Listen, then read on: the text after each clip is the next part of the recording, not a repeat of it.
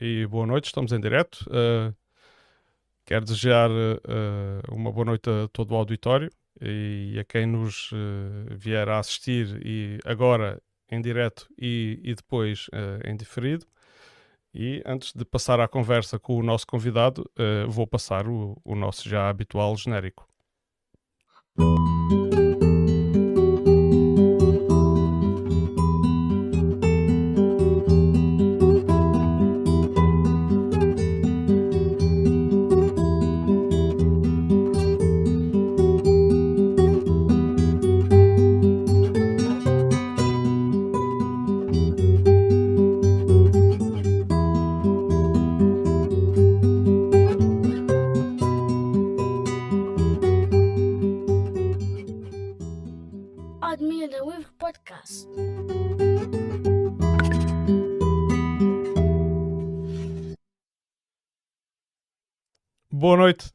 Professor Mário Carvalho.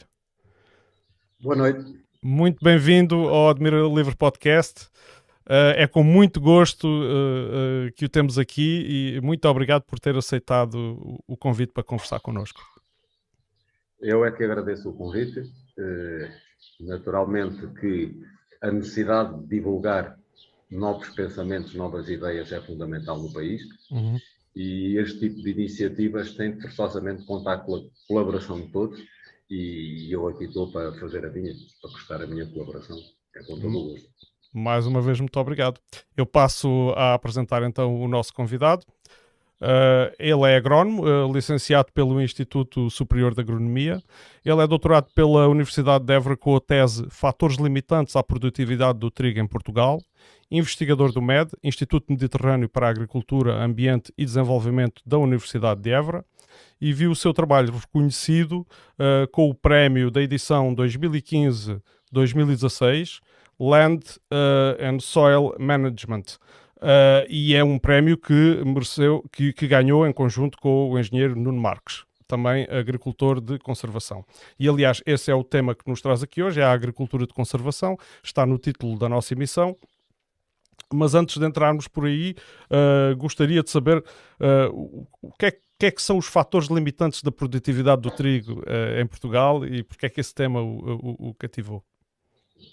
Bom, quem me indicou o tema foi o meu orientador, o meu mestre, o professor Ário de Azevedo, infelizmente já falecido, que foi uma pessoa notável, foi um agrónomo notável, e felizmente que ele me deu este tema porque logo no início da minha carreira me foi possível perceber a interação entre clima, solo e técnica cultural eh, no crescimento das culturas, neste caso do trigo, no clima mediterrâneo, em ambiente mediterrâneo. Porque eu, apesar de me ter licenciado no Instituto Superior de Agronomia, eu nasci e cresci em Moçambique, eu só fiz os últimos dois anos em Lisboa, uhum. e portanto isto para mim era tudo um mundo novo. E, e, e foi o facto de ter feito uma tese tão abrangente que simultaneamente associou as questões do solo e do clima, uhum. que me permitiu logo desde muito cedo perceber esta interação que era fundamental para uhum. sustentar uhum. os sistemas agrícolas. Uhum. Mas uh, já falou em solo e, e falou em clima, uh, relativamente à questão dos fatores de produtividade do trigo e as questões do solo, pronto, porque é, o sol já sei que é uma questão que vamos hoje falar aqui incontornavelmente. Uh, quais eram os, os, principais, então, quais eram as principais dificuldades uh, à, à, produtividade do trigo na, na, naquilo que foi a sua tese? Quando eu comecei a minha tese, havia ideias feitas que me tinham ensinado na faculdade que a questão fundamental uh, do, do clima mediterrâneo punha-se nos invernos com muito chuvosos, hum que criavam encharcamento e limitações ao crescimento radicular e aumentavam depois a suscetibilidade das culturas às primaveras, que são normalmente mais secas. Uhum. E eu rapidamente me apercebi que isso estava completamente errado. Porque, como trabalhei com solos diferentes, uhum. consegui rapidamente a perceber que a diferença de produtividade entre solos em, em, em invernos úmidos já estava na cultura em dezembro, janeiro. Eu, em dezembro, janeiro, já sabia o que é uhum. é que ia produzir mais, o que é que ia produzir menos. E a seca de primavera ainda não tinha chegado. Portanto, o problema estava naquilo que acontecia durante o próprio inverno. Uhum. E estava ligado com o problema da drenagem, que se liga intimamente com o problema do azoto, uhum. e, portanto, a questão da variabilidade da produção em uhum. função da variabilidade climática podia e devia ser resolvida fazendo variar ou melhorando as funções do solo. Isso ficou muito claro para mim na minha uhum. tese de doutoramento, o que fez com que toda a investigação que eu fiz, que eu fiz posteriormente se prendesse sempre como é que eu podia melhorar as funções do solo de forma a poder tirar partido das condições favoráveis do nosso clima e uhum. atenuar os momentos em que ele é desfavorável, seja por chover muito, seja por escassez de precipitação. Uhum. Portanto, estava na melhoria das funções do solo a possibilidade de nós sustentarmos os nossos sistemas. Uhum. E porquê é que então se pensava, o que é que tinha acontecido aos solos então para eles terem essas uh, características menos positivas, uh, as quais o, o Mário depois uh, descodificou e percebeu durante o seu trabalho de investigação?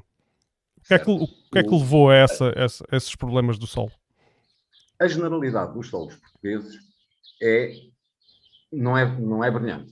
Em Portugal, nós temos cerca de 3 quartos do território dominado por rochas ácidas, pobres, que naturalmente vão gerar solos que não são de grande atividade química nem de grande riqueza nutritiva.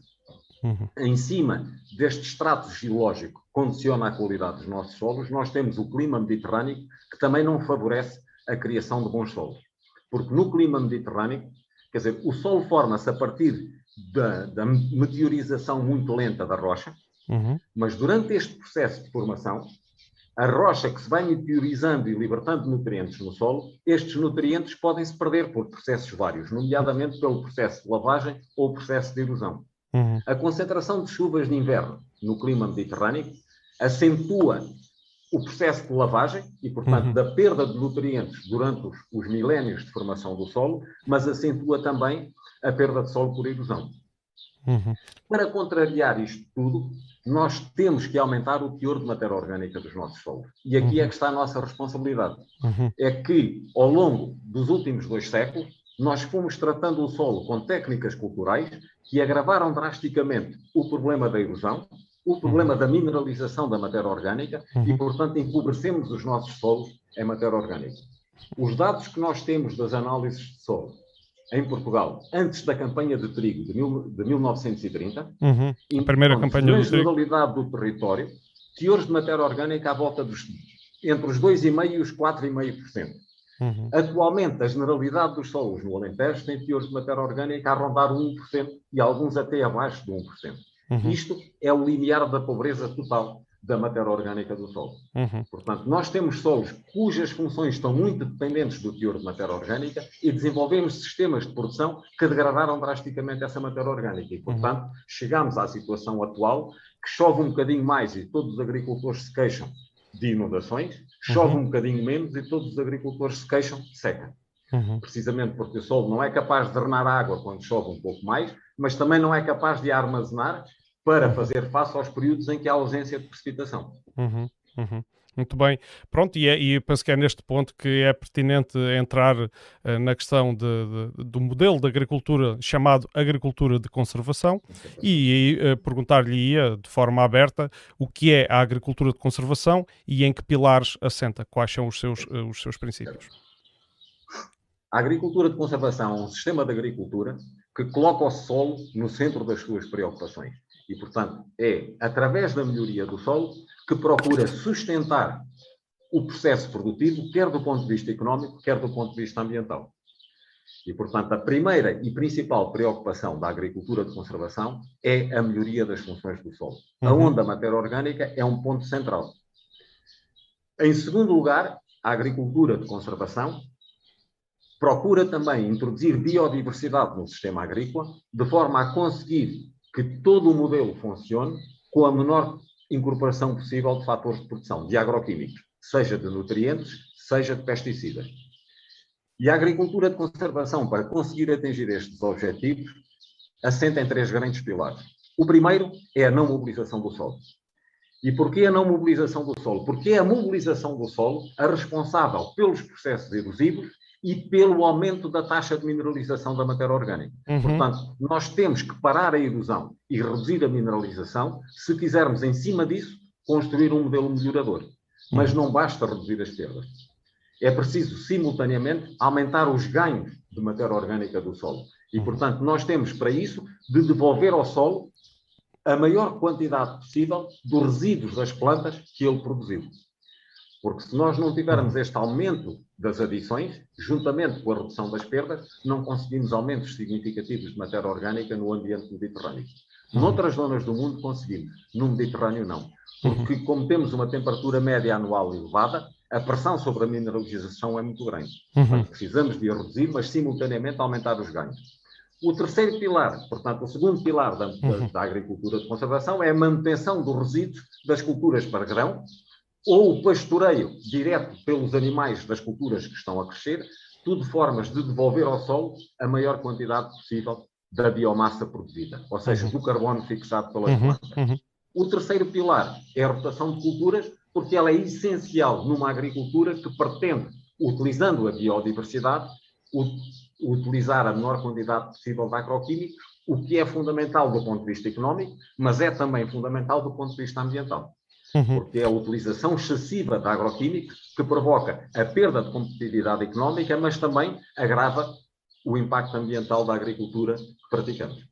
Uhum. Uh, eu, eu uh, sempre entendi uh, e sempre vi o modo de, de fazer agricultura, portanto, numa mera observação empírica, mas sempre vi como importante a, a mobilização do solo e, e, e, pessoas com quem falava, e até na minha horta também, também observo este fenómeno, que é o, o solo que, se, quando não está mobilizado, uh, ou, ou, melhor, a razão para mobilizar o solo era que as raízes teriam um solo menos compactado uh, para se desenvolverem e, portanto, que isso favorecia uh, o crescimento da planta. Isto é verdade, pensar assim? Não, não, não é verdade de todo. Se nós olharmos para os ecossistemas naturais, que é onde os ecossistemas funcionam melhor, uhum. Onde conseguem maior capacidade de infiltração da água no solo, onde conseguem maior retenção dessa água, onde o ciclo da água está mais equilibrado, é nos ecossistemas naturais. E nos ecossistemas naturais não há mobilização do solo. Uhum. Uhum. A, a, melhor estrutura do solo é conseguida em solos não mobilizados. Porque a estrutura do solo tem uma componente química que resulta das argilas e dos cationes, nomeadamente uhum. haver ou não cálcio no solo que estabiliza essas argilas, mas a grande componente da estabilidade da estrutura do solo é biológica, não é física nem química. E resulta principalmente do trabalho das raízes e dos fungos que crescem associados a essas raízes. Portanto, hum. quando nós temos uma estrutura de um solo que está degradada e o deixamos de mobilizar, demora muito poucos anos a esse solo se voltar a mobilizar.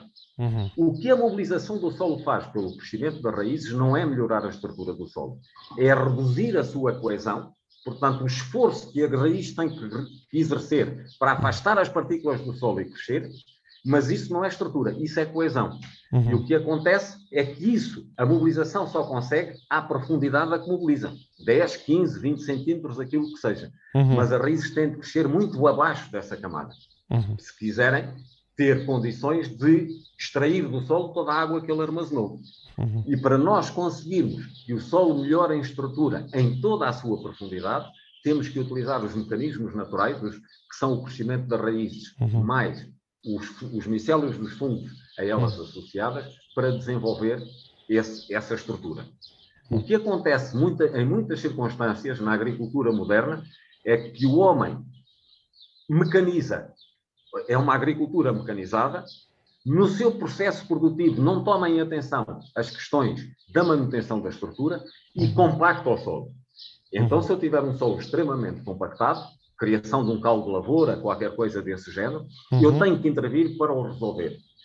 Mas querer gerir a, a, a, estrutura do solo através da mobilização, em termos de. Eu gosto muito de usar imagens da, da medicina para as pessoas perceberem bem.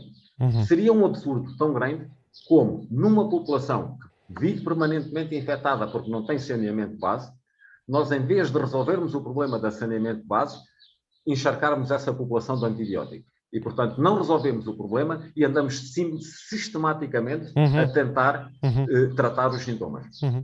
Portanto, se eu quiser ter um solo bem estruturado, eu não o posso compactar, mas tenho que utilizar principalmente os mecanismos que a natureza põe ao nosso dispor para melhorar a sua estrutura. E todos os solos com quem eu trabalhei até hoje foram eles, todos eles, muito melhoráveis. E, aliás, eram os solos que estavam mais compactados no sistema convencional, aqueles que mais beneficiaram por alteração do sistema produtivo para a agricultura de conservação. Uhum. Mas isto, uh, então, uh, falemos, por exemplo, da adubação do solo. Uh, se nós, o que está a dizer é que devemos usar adubos orgânicos em vez de adubos minerais para enriquecer Não. a estrutura do solo, ou isto Não. também é uma ideia errada? É, é assim, os adubos orgânicos são uma forma muito boa de nós fertilizarmos o solo. O problema é que os adubos orgânicos não são suficientes e, na maioria dos casos, são demasiado caros para eu poder contar apenas com ele. Portanto, o aumento do teor de matéria orgânica do solo, que é central, tem uhum. de ser conseguido com estratégias de baixo custo. Uhum. E essas estratégias têm de ser os resíduos das próprias plantas que lá crescem. Uhum. Porque quando eu estou a utilizar um adubo orgânico, o que eu estou a fazer é transferir matéria orgânica de uns campos para os outros. Uhum. Eu, por exemplo, produzo silagem num campo, uhum. trago a silagem para o estábulo, depois desse estábulo eu produzo estrume. Uhum. E depois dos 100 hectares, por exemplo, que eu utilizei para produzir silagem, arranjo estrume para pôr numa horta de 20 hectares. Uhum. É evidente uhum. que a horta beneficiou. Mas uhum. beneficiou à custa de quê? Dos 100 hectares que produziram silagem estão a perder matéria orgânica. Os adubos orgânicos o que estão a fazer é transferir matéria orgânica de uns campos para os outros. Porque verdadeiramente a única coisa que faz sequestro de carbono no solo são as uhum. plantas que fazem fotossíntese. A uhum. partir daí eu estou a transferir matéria orgânica de uhum. umas zonas para as outras. Uhum. E isso não é verdade. Isso pode resolver o problema ao nível da parcela, mas não resolve o problema ao nível do país. Uhum. É, muito bem. é... Com isto não quer dizer que não devemos utilizar os adubos orgânicos. Nós uhum. devemos utilizar e reciclar tudo. Uhum. Agora, essa não pode ser a base da nossa estratégia. Tem de ser mais um complemento da estratégia. Uhum. Uh, Mas para ter... ter força, força. Desculpe, desculpe, desculpe deixa à vontade, à vontade, à vontade. Para eu ter carbono para ter no solo, para deixar para o solo, eu tenho que ter as plantas a crescer bem. As uhum. plantas têm de crescer bem. E para elas crescerem bem, eu tenho que remover os fatores limitantes que impedem o seu crescimento. Uhum. E isso é que varia muito de solo para solo. Pode ser um problema de acidez que eu tenho que corrigir com calcário, pode uhum. ser uma deficiência de fósforo, é certamente uma falta de azoto, e eu uhum. tenho que trazer esses fatores para dentro do meu sistema para conseguir aumentar o crescimento vegetal. Uhum. Mas se eu a seguir utilizo esse crescimento vegetal para levar para fora do meu terreno, então eu não resolvi problema nenhum. Uhum. Uhum. Eu tenho que utilizar essas ferramentas para aumentar a produção vegetal, depois ter uma estratégia de devolver o máximo possível ao solo e dessa forma enriquecer o solo em matéria orgânica, de forma a que eu seja capaz de perpetuar o sistema no futuro, trazendo cada vez menos de fora. Uhum. É, sim, é, é é, é, de facto uh, muito esclarecedor uh, essa, essa observação, porque uh, às vezes temos a sensação que, pronto, estamos a usar adubos orgânicos, então está tudo bem, mas sim é uma questão de transferência de energia de, um, de uns lados para o outro e não da, e não da manutenção de, do, do, próprio, dessa própria parcela. e, e relativamente às questões que se levantam, portanto, relativamente a outros modos de produção, da, da produtividade uh, por hectare uh, e, uh, e, e, a consequente rentabilidade financeira. Como é que se, no fundo, como é que se convence então os agricultores que ainda que não conhecem este modo ou, ou, optam por não usar, a usarem o modo de agricultura de conservação de modo a utilizarem cada vez menos fatores vindos de fora de, das parcelas que eles cultivam? Certo. Primeiro ponto, que é muito importante, é a produtividade da terra é apenas um do, das questões a ponderar na questão da rentabilidade. Uhum. Porque verdadeiramente o agricultor não vive dos quilos que produz, vive do diferencial daquilo que vende do que, daquilo que gasta. Uhum. Portanto, não me interessa ter nada, ter um sistema altamente produtivo por hectare, mas que consome recursos que são mais do que aquilo que ele produz. Nós temos muitos exemplos destes na história da agricultura, uhum. em que tínhamos sistemas muito produtivos, mas economicamente insustentáveis. Uhum. Olhamos, por exemplo, para o caso do leite. O leite está numa uhum. agonia numa uhum. dificuldade tremenda e é dos sistemas mais intensivos que nós temos. Uhum. O problema do leite é que é tão intensivo que gasta mais do que aquilo que produz e, portanto, o sistema não é sustentável. Uhum. Uhum. Portanto, a questão verdadeira da economia não é a produtividade da terra, é a produtividade de todos os fatores que eu utilizo para atingir uma determinada produção. Uhum. Uhum. E para eu aumentar essa rentabilidade, eu tenho que melhorar a capacidade que o solo tenho que melhorar a capacidade do solo, ser ele a alimentar e a proteger a cultura, para eu ser capaz de produzir com a menor quantidade possível de fatores que trago. Uhum. Portanto, o primeiro aspecto é a produtividade da terra, não é o elemento mais importante nesta análise. Mas, uhum. em segundo lugar, a agricultura de conservação não baixa a produtividade da terra. Antes, pelo uhum. contrário. A agricultura de conservação, à medida que vai melhorando as funções do solo, vai aumentando a produtividade da terra e uhum. consegue simultaneamente melhorar a produtividade da terra e reduzir a incorporação de fatores. E isto é uhum. que verdadeiramente potencia a sua capacidade de melhorar a sustentabilidade económica. Porque uhum. consegue simultaneamente aumentar a produtividade e reduzir a incorporação de fatores. É, isso é. Uhum. Mas para isso, eu tenho que ter a tal estratégia de melhorar o solo.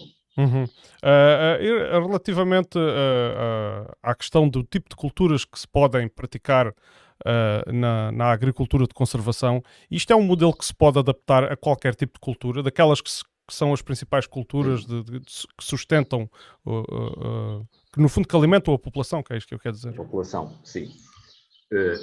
O conceito da agricultura de conservação será extensível a todas as culturas.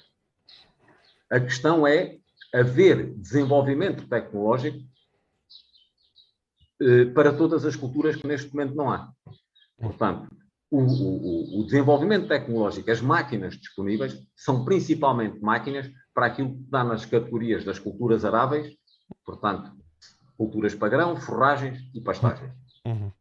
Para as culturas hortícolas, falta-nos o equipamento, o desenvolvimento do equipamento para, essa, para essas culturas. Mas a abordagem nas culturas hortícolas é perfeitamente possível. Uhum. A minha horta na minha casa, o que eu utilizo para a minha plantação é uma estaca e um martelo. Eu não mexo na minha terra. E, portanto, dou uma martelada com a estaca e o martelo, abro o buraco para meter a plantinha e fecho a terra outra vez de volta. O que é que me está aqui a faltar? Está-me a faltar a máquina para poder ir fazer isto de forma mecanizada. O que acontece é que nos sistemas hortícolas ah. não houve ainda a vontade no mundo de desenvolver a tecnologia de forma a permitir fazer também a horticultura num conceito de não mobilização. Hum. Mas, no entanto, é possível fazê-la num conceito de uma redução muito grande da intensidade do sistema de mobilização. Uhum. Isso seria certamente possível fazê-lo. Uhum.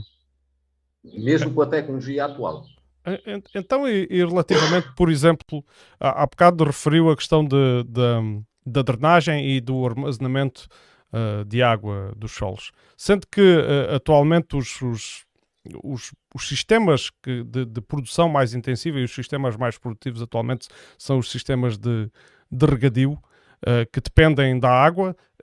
Não será estranho observar que, que eles não têm em conta essas técnicas de agricultura que iriam beneficiar relativamente a esse fator tão, tão indispensável que é a água? Vamos lá outra vez começar. O regadio diz são os sistemas mais produtivos. Bom, produtividade da terra não temos dúvida nenhuma que são mais produtivos do que os de sequeiro, porque não estão dependentes da variabilidade da precipitação que temos no sequeiro.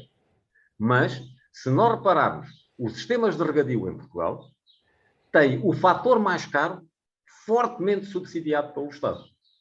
Nós vemos o custo da água nos regadios públicos, em alguns casos abaixo de um cêntimo o metro cúbico.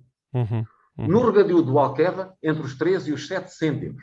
Mas aquela água custa pelo menos 30 cêntimos do metro cúbico. Uhum. Portanto, se nós honorássemos o fator água ao seu verdadeiro custo, muitos daqueles sistemas não eram economicamente viáveis.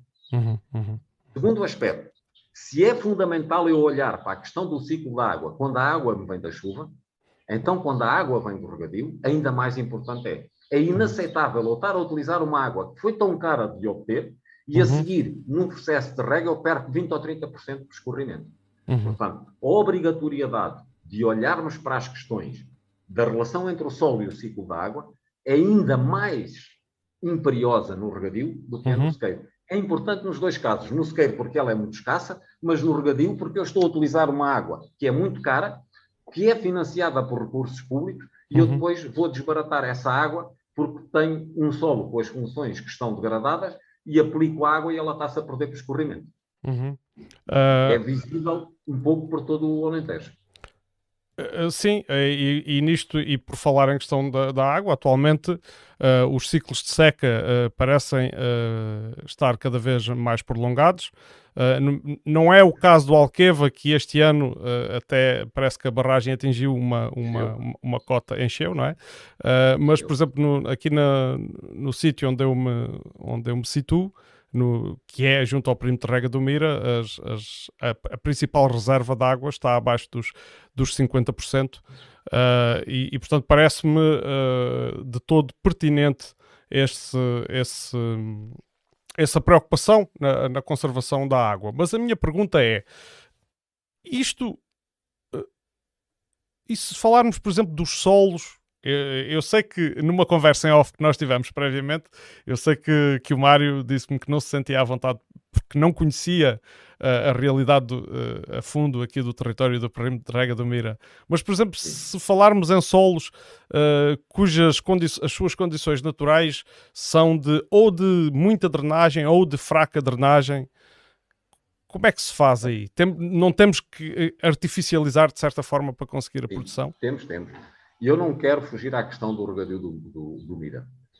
Eu, o que eu não estou por dentro é do que é que se produz, como se produz e, portanto, poder criticar ou, ou uhum. elogiar uhum. aquilo uhum. que está a ser feito. Porque para isso eu tinha de conhecer em pormenor a forma como uhum. está produzido. Uhum. Agora, nós temos em Portugal um déficit da balança alimentar que ronda, é à volta dos 3 mil milhões de euros por ano. Uhum. E, portanto, o país precisa desesperadamente de aumentar a sua capacidade de produzir alimentos.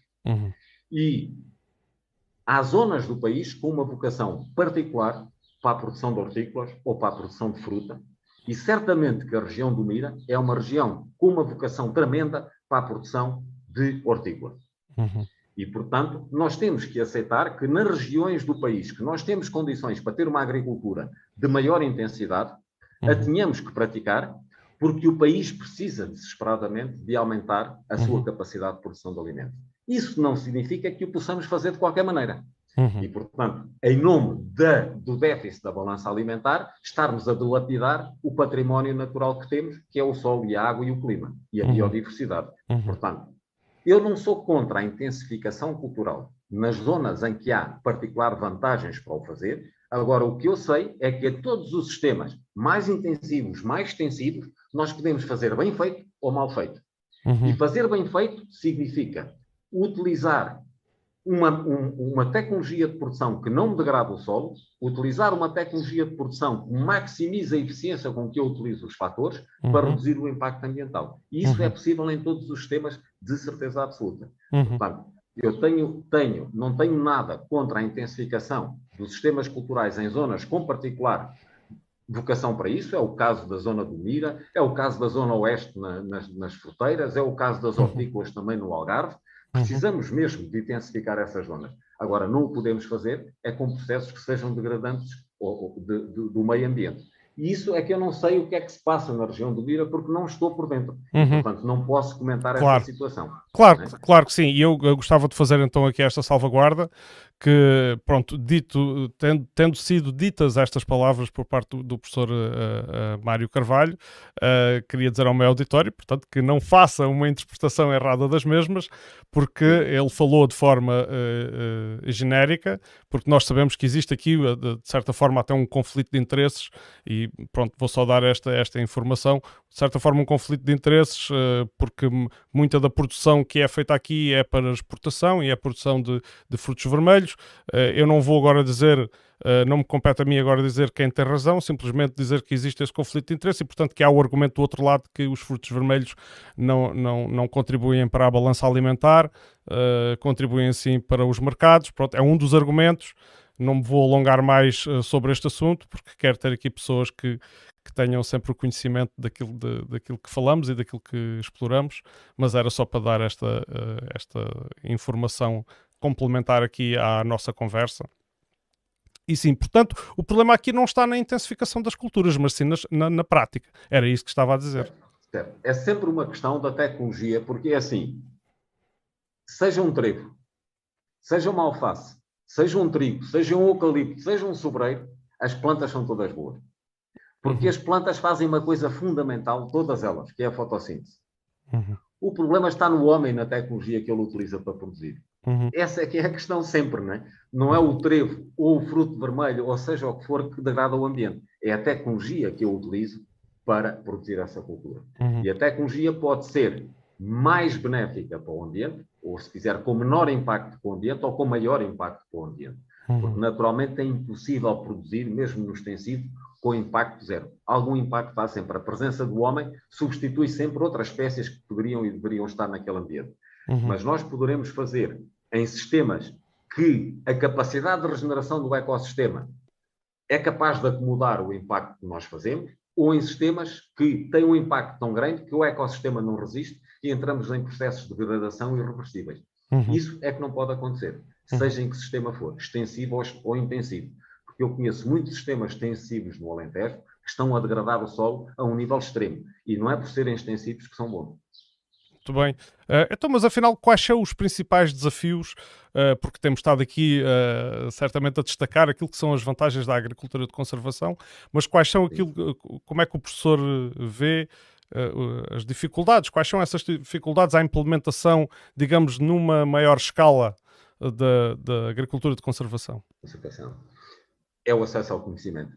Eu não tenho dúvida nenhuma. Por um lado, o acesso ao conhecimento e, por outro, a, a, a, a política de subsídios que nós temos, que tem transformado os agricultores em caçadores de subsídios e, portanto, com pouca vontade, porque para um agricultor mudar tem que ter vontade de o fazer, uhum. e ele tem pouca vontade de o fazer porque ele delineou a sua estratégia para maximizar a obtenção de subsídios e não para desenvolver melhor os seus sistemas produtivos, para eles se tornarem menos dependentes dos subsídios. Mas nós temos uma falta tremenda do acesso ao conhecimento. Uhum. E, o, e, o, acesso ao conhecimento, eu diria até, que é a principal causa estrutural do atraso da agricultura portuguesa, muito mais que qualquer outra coisa. Uhum. E nós temos um déficit tremendo na produção do conhecimento. O conhecimento que se está a produzir é um conhecimento, na sua generalidade, irrelevante para os agricultores, uhum. porque é uma investigação que se faz de muito curta duração, em que o objetivo principal é a progressão do investigador na carreira, uhum. e, portanto, mas isso tem a ver com a forma como o investigador é avaliado e a forma como ele é financiado. Quem é uhum. financiado há dois anos no projetos de investigação não pode pretender desenvolver sistemas de produção que melhorem as funções de solo que demoram 10 anos a responder. Uhum. Portanto, nós financiamos de, forma, financiamos de forma errada a investigação, avaliamos de forma errada o resultado dessa investigação e depois temos uma ausência completa de um corpo de divulgação técnica junto dos agricultores. Uhum. Os agricultores, a sua assistência técnica depende basicamente das empresas comerciais. E não se uhum. pode pedir a uma empresa comercial que vende o adubo A uhum. que vá convencer o agricultor a utilizar cada vez menos do seu adubo. Né? Claro. E quem oh. diz o adubo uhum. A diz o pesticida, diz o pesticida. por aí fora. Uhum. Sim, eh, de facto eh, eh, é notório a, forma, o marketing que essas empresas fazem, até nos calendários que produzem para o uso dos seus produtos nas diferentes culturas e os, os boletins de informação que, que divulgam. Uh, sim, e, isso, e, até e muitos dos pequenos, eu nem diria pequenos agricultores, diria mesmo as pessoas que são detentores da sua horta, muitas vezes seguiam uh, por, por essas linhas. Uhum, por esses calendários, à falta de, de outro conhecimento, diria eu. Uh, eu uh, a próxima pergunta é capaz de tornar, uh, é capaz de ser redundante face àquilo que já foi dito, mas eu tenho, tenho de a fazer na mesma e colocar no fundo como forma de resumo daquilo que já, que já disse anteriormente, que é, afinal, o argumento que, que só a agricultura intensiva convencional pode alimentar o mundo é falacioso. E eu, antes de, antes de iniciar a sua resposta, eu, eu gostaria de citar uma publicação de outro agricultor, que é, é, é o agricultor Carlos Neves, que é vice-presidente, pelo menos à data desta publicação, fevereiro de 2020, uh, vice-presidente da APROLEP, da Associação Portuguesa de Produtores de Leite e em que ele, entre outras coisas, numa, numa publicação no Agroportal, diz é graças a conseguirmos produzir comida muito mais barata em relação ao passado, que vocês, dirigindo-se aos leitores, é que vocês têm rendimento livre para gastar e utiliza, portanto, ainda uh, uh, o argumento do espaço, dizendo que para fazer agricultura extensiva é preciso ter espaço para estender, entre aspas. Uh, podemos fazer isso entre as montes ou no Alentejo, mas não podemos fazer isso no minifúndio do Minho ou da Madeira. E, portanto, que este modo será a, a única via. Uh, eu não sei se quer acrescentar mais alguma coisa àquilo que. Quero. Quero. Eu acho uhum. que nós nos. A questão não está na classificação se é uma agricultura intensiva, se é uma agricultura extensiva, é se é uma agricultura melhoradora do ambiente onde ela está a ser produzida ou se é uma agricultura que degrada o ambiente onde ela está a ser produzida. Uhum. E, naturalmente, também a questão da produtividade dos fatores é central. Nós vivemos num mundo em que, naturalmente, nós precisamos de sustentabilidade económica. Uhum. E os fatores que nós temos de otimizar, na sua eficácia, ou os mais importantes, variam naturalmente com as condições. Uhum. Eh, se a terra é o fator mais escasso, eu não posso, no sistema que monto, desprezar a questão da produtividade da terra. Uhum. Uhum. Hum? Por exemplo, a mão de obra. A mão de obra não era um problema há 60 anos atrás, uhum. mas hoje em dia a produtividade da mão de obra é uma questão central. Porque uhum. nós não podemos pretender que um trabalhador agrícola viva com 400 euros por mês. Um trabalhador uhum. agrícola tem que viver com a mesma dignidade que vive qualquer outro trabalhador. Uhum. Mas para eu poder pagar mais a um trabalhador rural, a sua produtividade tem que ser maior do que era no passado.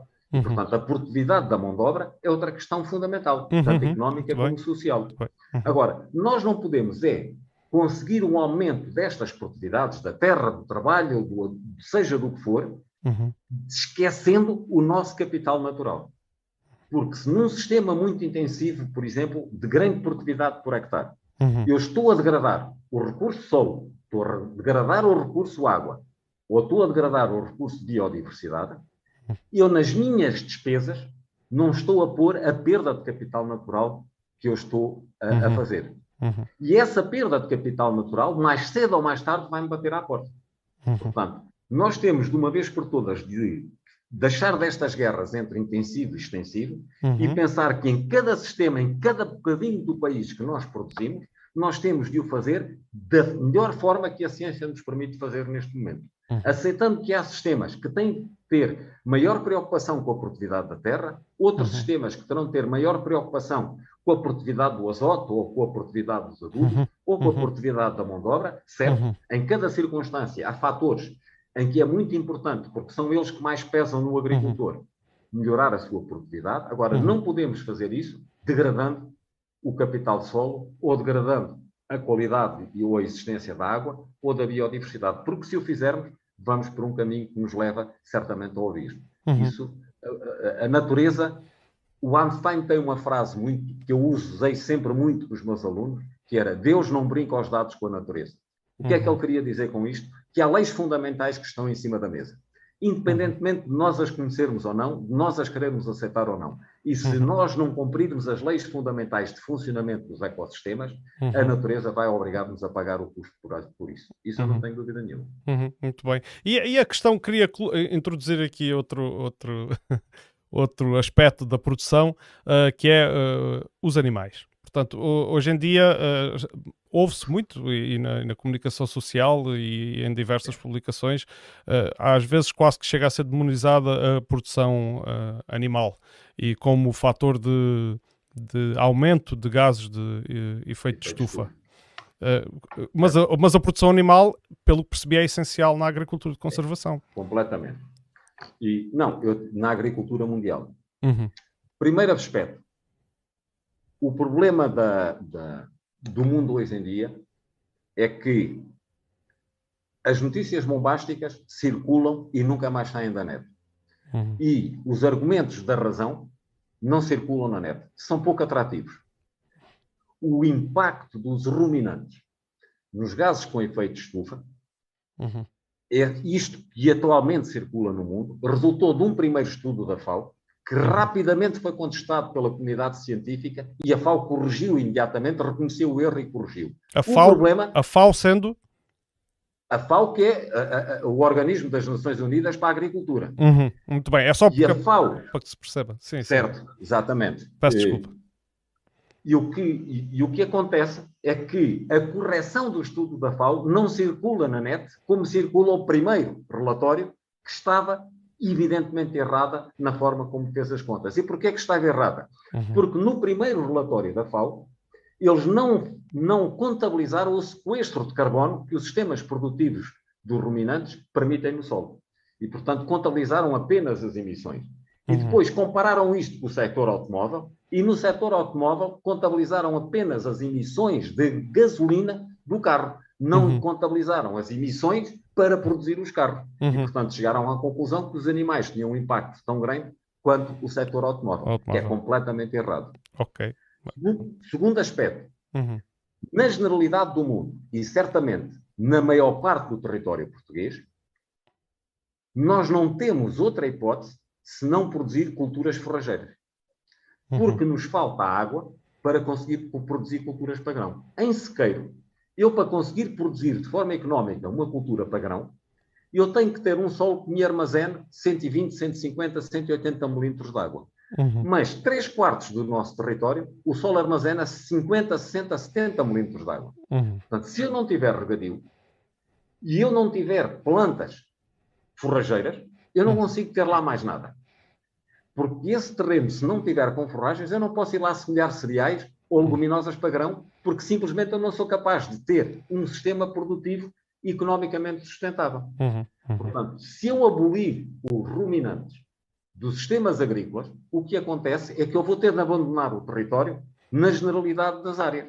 Uhum. E vamos ter três quartos do país a arder como arde a região centro uhum. e depois com emissões brutais de carbono para a atmosfera, uhum. porque a floresta vai arder sem os sapadores que são os animais.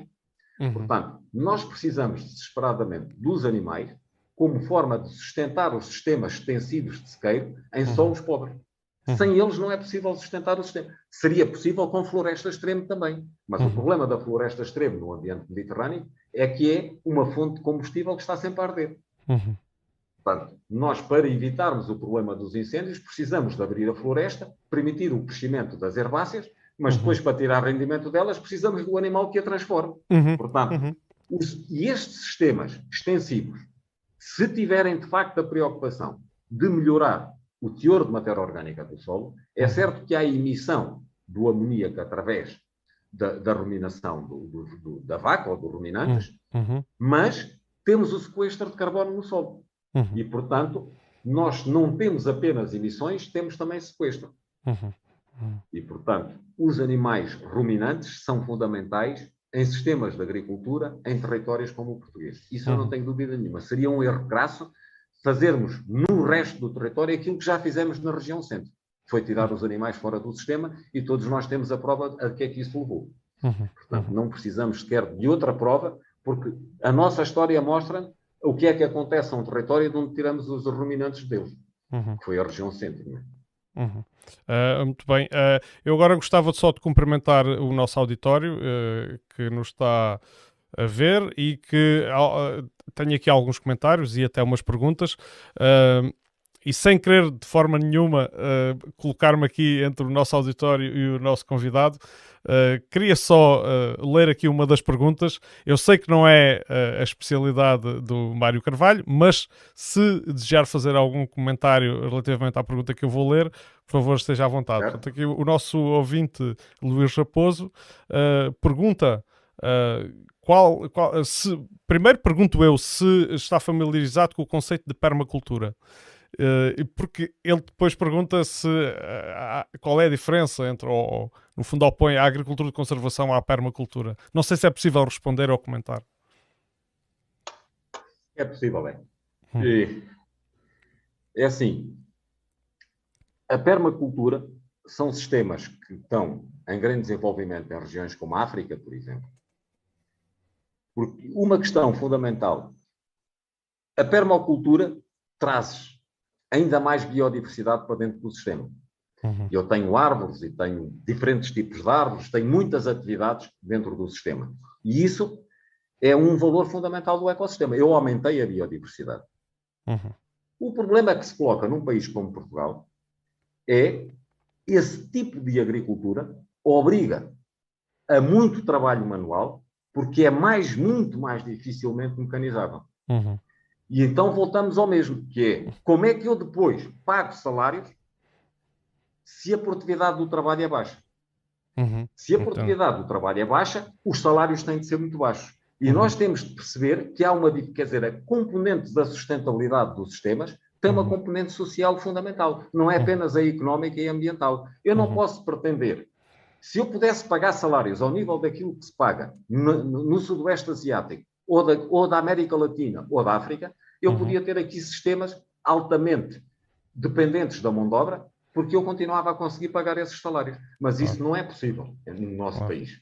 Uhum. E, uhum. E, e, portanto, o problema desses sistemas muito diversificados com muitas árvores e muitas culturas simultâneas no terreno, depois obriga-me a um trabalho manual, porque eu uhum. tenho de trabalhar planta a planta, setor uhum. a setor do meu terreno, uhum. e não o posso fazer de forma mecanizada. E uhum. depois não consigo suportar salários que são condignos com o nível económico da sociedade portuguesa. Uhum. E o problema principal é esse, porque do ponto de vista do funcionamento ecológico, é evidente que se eu pudesse ter em cada ponto do terreno diferentes plantas, elas sempre a mudar, aqui um pé de trigo, ali, ali uhum. uma, uma, uma, fava, há uhum. uma árvore, depois uhum. um, um, uma laranjeira, um pessegueiro, tudo isso é muito favorável porque me aumenta brutalmente a biodiversidade do sistema. E a biodiversidade do sistema é uma coisa boa. O problema é compatibilizar isso com o nível de salários que forçosamente nós temos de pagar Bem. em Portugal.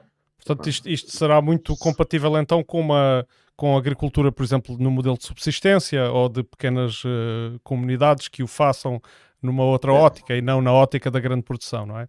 Exatamente, exatamente. Mas mesmo numa agricultura familiar, temos que ter a noção de que aquilo que é um rendimento aceitável para a agricultura familiar num país do terceiro mundo não é aquilo que é aceitável como rendimento para a agricultura familiar num país como Portugal. Uhum. uhum. Porque as necessidades de cada pessoa não são apenas as suas necessidades fisiológicas mínimas, são as uhum. suas necessidades em função do contexto da sociedade em que vive. Né? Claro, Hoje em claro. dia, para qualquer família, é inaceitável não ter acesso à internet. Claro, Mas claro. o acesso à internet custa 100 euros por mês, quer dizer, e por aí fora, não é? Sim, sim, Portanto, sim. Entendo, entendo, entendo e penso que, eh, eh pelo menos o o nosso o, o Mário não está a ver o que eu estou a ver o chat e portanto eu, eu tenho que fazer aqui a ponte Uh, o, o, nosso ouvinte Luís Raposo disse obrigado, João, uh, e pronto, agradeceu pela pergunta e, diz, e percebeu que uh, onde é que seria mais adequável o tipo de agricultura que, que é defendida pela permacultura. Eu agora gostava de entrar aqui num conceito que é muito, muito badalado quando se fala de agricultura e que, e que já é uma fatia considerável da economia que tem base na agricultura, que é o conceito uh, entendido até pela União Europeia de agricultura biológica. E, e começava então aqui com uh, uma, uma, referência uh, a um artigo que está também no Agroportal, que intitulado Agricultura 2030 e que impacto económico e ambiental de, de, de, tem este tipo de, agricultura. É um artigo de Nuno Marcos e do, e do Mário Carvalho. O artigo é de 28, 28 de janeiro deste ano. Uh, peço desculpa aqui por, por o, o, engasgo. Uh, e, portanto, e, e, o, o, professor Mário Carvalho uh, e, o, e o engenheiro Nuno Marques analisam o impacto da conservação de 20%, 25% da área agrícola da União Europeia a 27 para modo biológico até 2030, portanto, como proposto pela Comissão Europeia na estratégia do, uh, passo a citar, prado ao prato. Uh, uh, e uma das coisas que depois foca, entre outras, porque tem muitos dados o artigo, mas eu gostaria mais de ouvir, portanto, a sua explicação depois daquilo que eu, que eu vou dizer. foca aqui três pontos, defendidos por si e pelo o, o engenheiro Marques. Melhorar as funções do solo é a resposta a muitas das preocupações atuais da agricultura europeia e mundial. A agricultura de conservação é o sistema de agricultura que permite aumentar o teor do solo em matéria orgânica, como já foi também aqui referido, e depois um terceiro ponto que é a agricultura biológica, que também reclama esse objetivo, só o consegue de forma faliciosa.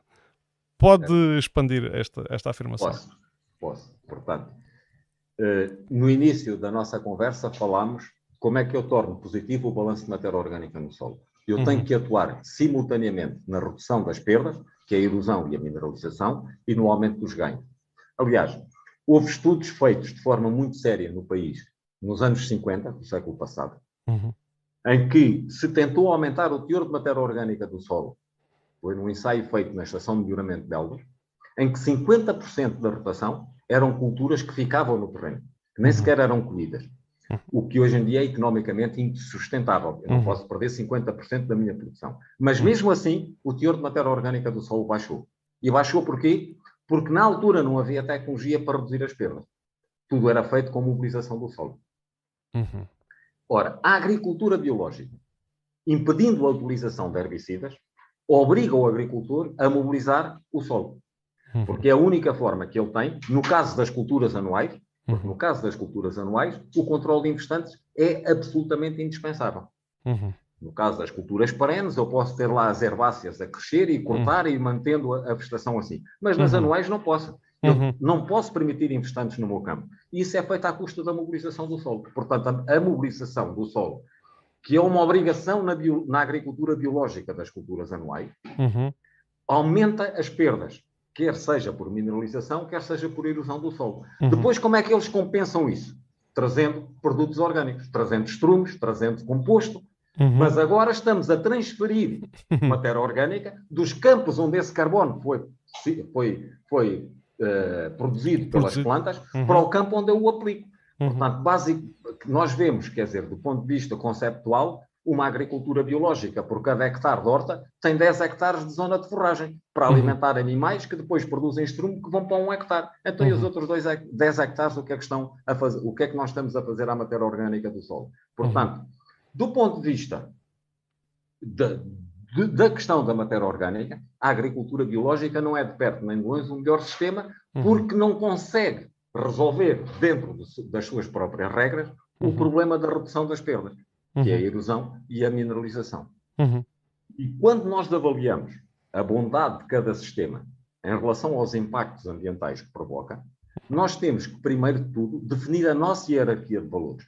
Nós, no nosso sistema judicial, não podíamos julgar as pessoas se não tivermos uma hierarquia de valores. Uhum. Por exemplo, se eu for a tribunal acusado de matar alguém porque uhum. me roubou o telemóvel, eu vou preso. E vou uhum. preso porquê? Porque perante o nosso Código Penal, matar é uma coisa muito mais grave do que roubar um telemóvel. Uhum. E nós, em relação ao ambiente, precisamos disso. Nós precisamos de definir uma hierarquia de valores. Uhum. E na generalidade do território, há casos em que não é assim, mas na generalidade do território, o principal valor que nós temos que defender, porque é o mais importante e o mais gravoso para o funcionamento do ecossistema, é a proteção do solo. Uhum.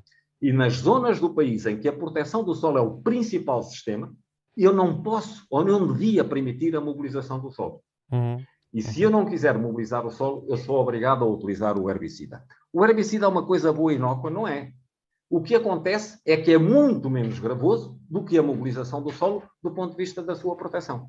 O herbicida não degrada, não degrada a biodiversidade do solo? Não, não, de todo. E uhum. o herbicida mais atacado pela agricultura biológica é precisamente, é precisamente aquele que menos afeta a biodiversidade do solo, que é o glifosato. Uhum. O glifosato, uhum. ou o dito Roundup, uhum. é um herbicida cuja toxicidade animal não, não existe. Porque uhum. ele só atua numa enzima que só as plantas a têm. Uhum. Toda e, a polémica que está à volta do glifosato sim, sim. E que se acumula na cadeia trófica e aparece no leite e na carne e por aí uhum, fora, uhum. não tem a ver com o glifosato, tem a ver com as variedades geneticamente modificadas tolerantes ao glifosato. E o, e o herbicida é utilizado durante a própria cultura porque a alteração genética da planta alterou essa enzima uhum. e o glifosato não mata essas plantas. Mas na agricultura de conservação, o glifosato é utilizado antes de semearmos. Portanto, as culturas que nós produzimos nunca veem o glifosato. E no uhum. final da colheita, se quiser analisar esses produtos, o resíduo de glifosato é sempre zero. E eu tenho a uhum. certeza disso, Porque parte dos agricultores com quem eu trabalho, durante vários anos venderam o, o trigo para o uhum. baby food da Nestlé e da Midupa, que uhum. analisavam os resíduos de glifosato, e apesar deles utilizarem glifosato antes de semear, o resíduo era sempre zero. Zero. Nunca houve uhum. Está boa. Isso é, é, é, uma informação. Eu estou, uh, digamos, estou estupefacto, porque eu sou um de, uma daquelas pessoas que uh, tem uh, tido enormes reservas e posso assumi-lo aqui que para mim o glifosato tem sido é um demónio de, de, é. daquilo que, de, das substâncias a usar, a usar na agricultura e, e, e, na minha ótica a última a ser uh, usada se é que se, se a contemplar usar sequer. Uh, mas então as, as, alegações de alegações não as afirmações da, da, da Organização Mundial da Saúde ao classificá-lo como possível carcinogénico? Bom isso é assim se nós formos olhar para a lista dos materiais possivelmente carcinogénicos da, da, da, Organização Mundial de Saúde, proibíamos os enchidos. Os enchidos são potencialmente cancerígenos. Sim, sim, e, certo. Quer dizer, o fumo dos automóveis é potencialmente cancerígeno. E se uhum. for ver na classificação, o risco de provocar cancro do glifosato está abaixo do risco dos enchidos de provocarem cancro. E eu não vejo ninguém a, a, a, protestar que devíamos proibir os chouriços e as alheiras, etc., porque podem provocar o cancro. Embora possam Agora, ser produzidos sem os conservantes que provocam esse. Pronto. Mas o que eu estou a dizer. E, sim, e para não desviar, peço daquele, desculpa. Sim, sim. sim. Todos estes pesticidas são produtos para ser utilizados eh, da forma o mais racional possível. Uhum. Voltemos ao caso da saúde pública. Os antibióticos têm uma série de inconvenientes, mas é inconcebível o mundo hoje em dia sem a utilização dos antibióticos ou sem a, a utilização dos analgésicos. Nenhum medicamento é inócuo. Não, ou seja, não, que não tenha efeitos secundários. As uhum. vacinas do Covid agora também algumas têm efeitos secundários. Uhum. Nós a cada momento temos de ponderar entre os benefícios e os prejuízos que nos traz determinado produto para uhum. ajuizar se o devemos utilizar ou não. Uhum. E eu não tenho dúvida nenhuma que os benefícios que o glifosato traz uhum. a podermos fazer uma agricultura que proteja o solo são uhum. comparavelmente maiores que qualquer prejuízo que ele possa provocar. Uhum. Porque o glifosato tem uma característica única que mais nenhum herbicida tem, uhum. que é o facto de ser um herbicida total, portanto não discrimina entre plantas, uhum. e ao mesmo tempo é não residual. Portanto, eu posso aplicar o glifosato para matar o que está no terreno e a seguir semear sem receio qualquer que seja a cultura, porque ele uhum. não deixa resíduos no solo. Ele é rapidamente degradado e, portanto, ele tem biodegradação, os uhum. micróbios degradam o, glifosato, utilizam o, glifosato como substrato para crescer, uhum.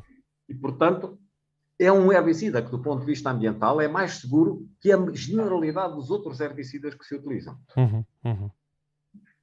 O, o que é verdadeiramente perigoso, e nós devíamos combater isso, são as variedades geneticamente modificadas resistentes ao Roundup. O drama okay. da Europa é que uhum. se proibir o Roundup, vai continuar a ingerir glifosato nas mesmas quantidades que ingere atualmente.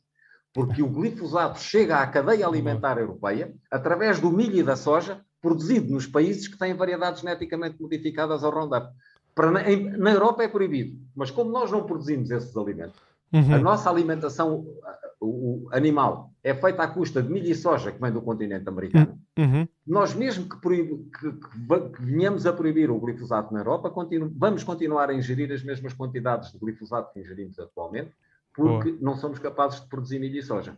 Boa. E, e, e, portanto, isso não vai resolver problema nenhum. Uhum. Vamos agravar o problema da erosão e da mineralização da matéria orgânica na Europa e, simultaneamente, não vamos resolver o problema da redução da acumulação de. O que a Europa devia fazer, mas não pode, porque não tem a capacidade de o fazer, uhum. era proibir alimentos de origem de plantas geneticamente modificadas resistentes ao Roundup. Mas não o pode fazer porque depois não era capaz, não sabia onde é que ia buscar o milho e a soja que precisa, porque a Europa é deficiente na produção de milho e na produção de proteína vegetal. Portanto, eu agora gostaria só de uh, enquadrar aqui aquilo que foi dito. Eu, confesso que ainda estou, uh, estou de certa claro. forma, fui, fui surpreendido com, com, essa, com essa informação. Uh, mas então é assim, a questão da, da utilização do, dos herbicidas, e que me parece que é muito importante porque ela também tem surgido muito uh, na discussão pública, é a sua utilização na, nas culturas anuais que têm que prescindir dos infestantes. portanto, nas quais o, o, a, a, recorrência ao pastoreio, etc., não funciona não para o controle. Sim. Na produção de culturas anuais, que são a base da alimentação humana, uhum. não são as perenes, quer dizer, as, as culturas perenes dão-nos o pinhão, dão-nos a pera, dão-nos a maçã, mas claro. não é a base da nossa alimentação. A base não. da nossa alimentação é o trigo, o milho, o arroz uhum. e, a, e, e, as leguminosas, anuais, uhum. tudo anuais. Uhum. E na produção dessas culturas, o maior inimigo, a maior dificuldade é o controle de infestantes, de uhum. longe. Uhum. E, e, e o controle de infestantes tem de ser feito, seja por arranque manual nos países em que a mão de obra é suficientemente barata para o pagar, já o foi em Portugal, durante a campanha do trigo, todos nós sabemos, as hordas de pessoas que vinham das, da zona das beiras para fazer a monda manual das searas no Alentejo. Uhum. Mas, fora desse contexto, que hoje em dia é impensável, eu só tenho dois processos. Ou faço mobilização do solo, ou aplico herbicidas. E, ou seja, ou vou agravar o problema do solo, ou então vou aceitar alguma contaminação que possa haver pela aplicação de herbicidas no solo. Se bem que hoje em dia não há nenhuma molécula aprovada e, portanto, utilizada na agricultura, nomeadamente nos herbicidas, que não seja que não tenha degradação, biodegradação e com frequência outros processos de degradação, seja por hidrólise, seja uhum. por fotodegradação, e, uhum. portanto, o impacto ambiental da utilização de pesticidas é incomparavelmente menor do que a generalidade das pessoas pensa. Uhum. O segundo aspecto é o principal problema da contaminação da água que vem da agricultura são os nutrientes e pesticidas que aparecem nas águas superficiais ou os nitratos que se acumulam nas águas subterrâneas. Uhum. Vamos esquecer os nitratos, que é um mundo completamente à parte. É a utilização Sim. errada e excessiva do azoto. Certo. Mas os pesticidas só aparecem, os pesticidas e os nutrientes, o fósforo e o azoto, só aparecem uhum. nas águas superficiais, barragens, cursos de água, zona costeira, seja onde for. Uhum. Só aparecem porque eu tenho processos erosivos no, no terreno. Porque se o solo não saísse do local em que o pesticida é aplicado, esse uhum. pesticida era degradado nesse local e nunca apareceria nas nossas reservas de água superficiais. Uhum. Portanto, Portanto diminuir o impacto ambiental da utilização de pesticidas também passa, em primeiro lugar, por parar a erosão do solo. Uhum, uhum. Porque se eu não parar a erosão do solo, a argila e a matéria orgânica, onde se vão ligar pesticidas, onde se vão ligar os nutrientes que eu aplico, acabam por aparecer nas águas, não por, porque simplesmente nós deixamos o solo ser arrastado. Uhum. Há em, muito, em muitos anos nós temos, de forma generalizada no território, nos terrenos mobilizados, perdas por erosão que podem atingir 20 ou 30 toneladas de solo. E tudo isso há de acabar por aparecer nas águas superficiais. Uhum. E esse fenómeno tenho que parar. Portanto, uhum.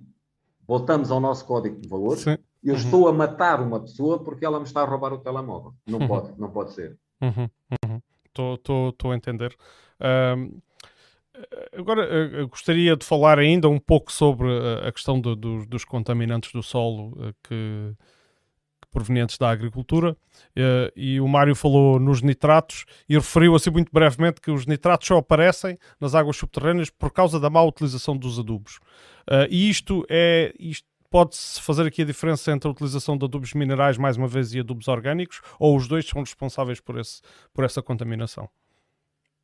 Sim, o, o, os adubos minerais têm maior risco de aparecer nas águas subterrâneas do que os adubos orgânicos. Hum. porque são libertados de forma mais rápida. Hum. Tem maior risco, não quer dizer que seja assim. E, naturalmente, o homem tem que limitar a utilização de azoto, sem comprometer a produtividade da terra. Uhum. Porque nós, nós não podemos, numa população mundial que está a crescer, utilizar estratégias que reduzam a produtividade da terra, porque se o fizermos, somos obrigados a nível mundial aumentar a área cultivada uhum. e isso vai ter um impacto tremendo sobre o resto que sobra de biodiversidade na Terra uhum. e que é reserva fundamental para manter uma série de, de ecossistemas uhum. que ainda vamos mantendo. Portanto, a, a, racionalidade da utilização do azoto é fundamental. Uhum. Para eu reduzir as perdas de azoto por lavagem, tenho vários processos. O mais importante de todos, no longo prazo, é mais uma vez aumentar o teor de matéria orgânica do solo, que é a grande reserva de azoto, e dessa forma ter a matéria orgânica a alimentar as culturas uhum. mais do que o adubo. Uhum. no longo prazo, a estratégia certa é aumentar o teor de matéria orgânica do solo. Uhum. E voltamos à conversa que temos tido até agora, Sim. como é que eu o faço. Mas, no, no entanto, eu vou continuar a ter que utilizar azoto. Uhum. Portanto, suplementando ainda. Mais... Uhum. Sim, desculpe. Sim. Vai ser sempre preciso suplementar, porque uhum. o ritmo de libertação do azoto da matéria orgânica não é idêntico ao das necessidades das plantas. E, portanto, eu tenho um momento em que, mesmo num solo enriquecido em matéria orgânica, ele não é capaz de satisfazer as necessidades das plantas e vou ter que aplicar. A forma de reduzir o risco da perda por lavagem é repartindo a aplicação do azoto. Uhum. Porque se eu faço uma única aplicação, vamos supor, eu vou precisar, durante o mês e meio da cultura, vou precisar de 100 unidades de azoto, 100 kg de azoto por hectare. Uhum. Se eu o aplico todo de uma só vez, e as culturas vão demorar um mês e meio a utilizar esse azoto, se eu tiver chuvadas intensas no entretanto, as culturas já não vão utilizar esse azoto, ele perdeu-se por lavagem. Uhum. Portanto, a forma de reduzir este risco é, em vez de dar os 100 kg de uma só vez, dou esta semana 20 kg, dou para a semana que vem outros 20 kg, e, uhum. portanto, se acontecer um fenómeno de precipitação intensa, uhum. só uma parte do azoto é que foi lavado, porque uhum. o outro ainda está dentro de casa. Uhum. Uhum. Qual é o problema do agricultor a fazer isto? voltamos ao problema da mobilização do solo. Quando eu mobilizo um solo e lhe reduzo a drenagem e reduzo a coesão, se chover, eu não consigo entrar dentro do terreno. E então o que é que o agricultor convencional faz? Quando o tempo lhe permite, ele entra e põe o azoto todo. Porque ele não sabe se amanhã o consegue fazer. Uhum. Uhum. Mas os agricultores em agricultura de conservação entram no terreno quando querem. Porque a, a drenagem melhorou e o terreno não está mobilizado. Uhum. Uma das coisas que os agricultores me perguntam muitas vezes é: então, mas se eu mobilizar um terreno, ele drena melhor. E eu pergunto sempre: bom, você tem um campo que está alqueivado ou mobilizado e um campo que está deposio onde não mexeu na terra. Uhum. Choveu muito. Onde é que você vai passar com o trator? É no campo que está mexido ou no campo que está não mexido? Onde é que uhum. consegue passar com o trator? Uhum. Ele diz: logo é no campo não mexido. Então, claro. como é que a mobilização lhe melhorou a drenagem se é aí que se atasca? Uhum. Portanto, como o agricultor convencional não consegue entrar no terreno quando quer, mas quando o tempo deixa, uhum. quando ele tem uma oportunidade, aplica o máximo que consegue. Uhum. E aí corre muito o risco de aumentar a perda por lavagem. Uhum. A grande resposta à redução das perdas por lavagem é a repartição. Repartirmos o máximo de vezes possível. Nos sistemas com regadio, nós até o podemos fazer de uma forma muito, muito, muito repartida e cada vez que regamos pomos lá um bocadinho de azote, que é aquilo que a planta necessita até à próxima rega daí a dois dias. Uhum. Porque aí os custos de aplicação são zero. Uhum. Nos sistemas em que eu aplico pelo chão, certamente que há um certo custo de aplicação e, portanto, o agricultor não pode ir todos os dias ou de dois em dois dias por algum azote. Mas uhum. pode o fazer de uma forma muito mais repartida. E em vez de aplicar tudo de uma só vez, aplicar em três ou quatro vezes, reduzindo drasticamente o risco da perda por lavagem uhum. e melhorando as suas contas económicas e, e, e o impacto ambiental. Portanto, uhum. a resposta está na repartição. Mas, uhum. mais uma vez, para eu poder repartir numa agricultura de sequeiro, eu tenho que ter o solo a cumprir o seu ciclo da água e a deixar o agricultor entrar quando precisa e não uhum. quando o tempo deixa. Uhum. Então, e... Está mais uma, uma, uma relação muito grande entre melhoria das funções do solo e redução do impacto ambiental. Uhum. Muito bem. Uh, e então, e, e relativamente a, a solos que entretanto já foram de, de quanto tempo é que leva uh, a melhorar a constituição? Portanto, a, a, aquilo que temos vindo a falar, quanto tempo é que leva a melhorar, a recuperar um solo que entretanto já perdeu grande parte da sua Depende. matéria orgânica? Depende do solo em questão, porque se há uhum. coisa que, que é diversa são os diferentes tipos de solo. Né? Uhum e depende também dos recursos que eu tenho disponível para fazer essa recuperação. Uhum. Naturalmente, acelerar a recuperação significa sempre gastar mais recursos. Uhum. E depende agora de, de, quais são o nível de despesas que o sistema com que eu estou a trabalhar me admite. Se eu estou a trabalhar com sistemas, vamos supor, num solo com regadio, com, com níveis de produtividade mais altas, eu posso gastar mais dinheiro a recuperar mais rapidamente o solo mas em sistemas de sequeiro, de solos empobrecidos, que a produtividade é baixa, eu tenho de fazer isto de forma mais lenta, porque senão eh, não tenho recursos financeiros para o fazer. Uhum. Agora, todos os solos são recuperáveis e a recuperação do solo é mais rápida do que aquilo que se possa pensar. Uhum. Porque é um processo que é que se autoconstrói, porque à medida que a fertilidade do solo sobe um pouco, a produtividade das plantas aumenta. E quando a uhum. produtividade das plantas aumenta, eu tenho mais oportunidade de devolver resíduos orgânicos. E isso, por si, aumenta-me outra vez a resposta da melhoria do solo. Uhum. E, portanto, o processo é relativamente rápido. Uhum. Nós temos recuperado, por exemplo, temos aí essas areias da região do Mira. Uhum. Mas eu trabalho em areias piores do que essas. Que são as areias ali entre Vendas Novas e Canha. Que são uhum. areias muito mais lavadas do que as vossas. Uhum. E conseguimos transformar solos que não produziam nada, em que o montado estava a morrer, o pinheiro manso já quase não produzia nada, e ao fim de seis anos o solo está coberto de pastagem, o gado anda a comer do chão sem precisar de forragem de suplementação, os uhum. sobreiros deixaram de morrer, os pinheiros mansos passaram a produzir mais pinha, e foi num período relativamente curto. Uhum. Agora, a solução, tal e qual como na medicina, se perguntaram ao médico como é que eu melhoro a saúde de uma pessoa, ele diz que depende da pessoa e do problema que ele tenha, claro. também no solo é a mesma coisa. Agora, o princípio é sempre o mesmo. O princípio uhum. é sempre o mesmo. É como é que eu aumento o teor de matéria orgânica do solo como base para construir a partir daí a melhoria das suas funções. Uhum.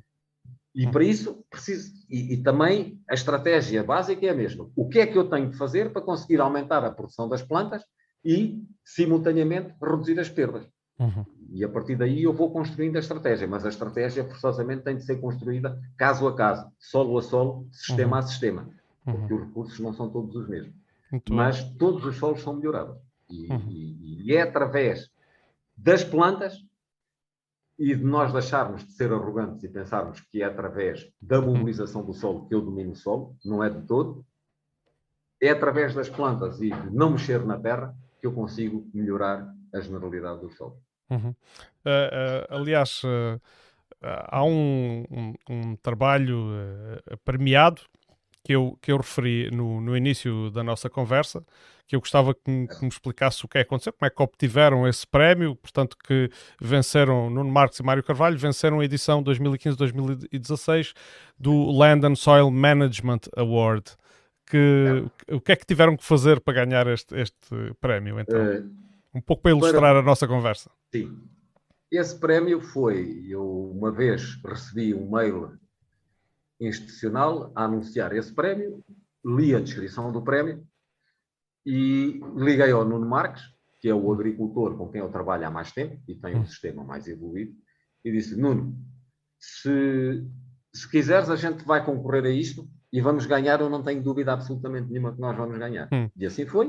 Uhum. Uh, gastámos um bocado a preparar a nossa candidatura, apresentámos-la e ficámos em primeiro lugar. Uhum. E ficámos em primeiro lugar. O júri era presidido por um professor de solos uh, austríaco, que nos recebeu depois, quando foi para a entrega do prémio, e, e, e, o comentário do júri de avaliação foi que este foi o prémio, foi a, a, o projeto premiado pela inovação dos métodos apresentados e pela excelência dos resultados obtidos.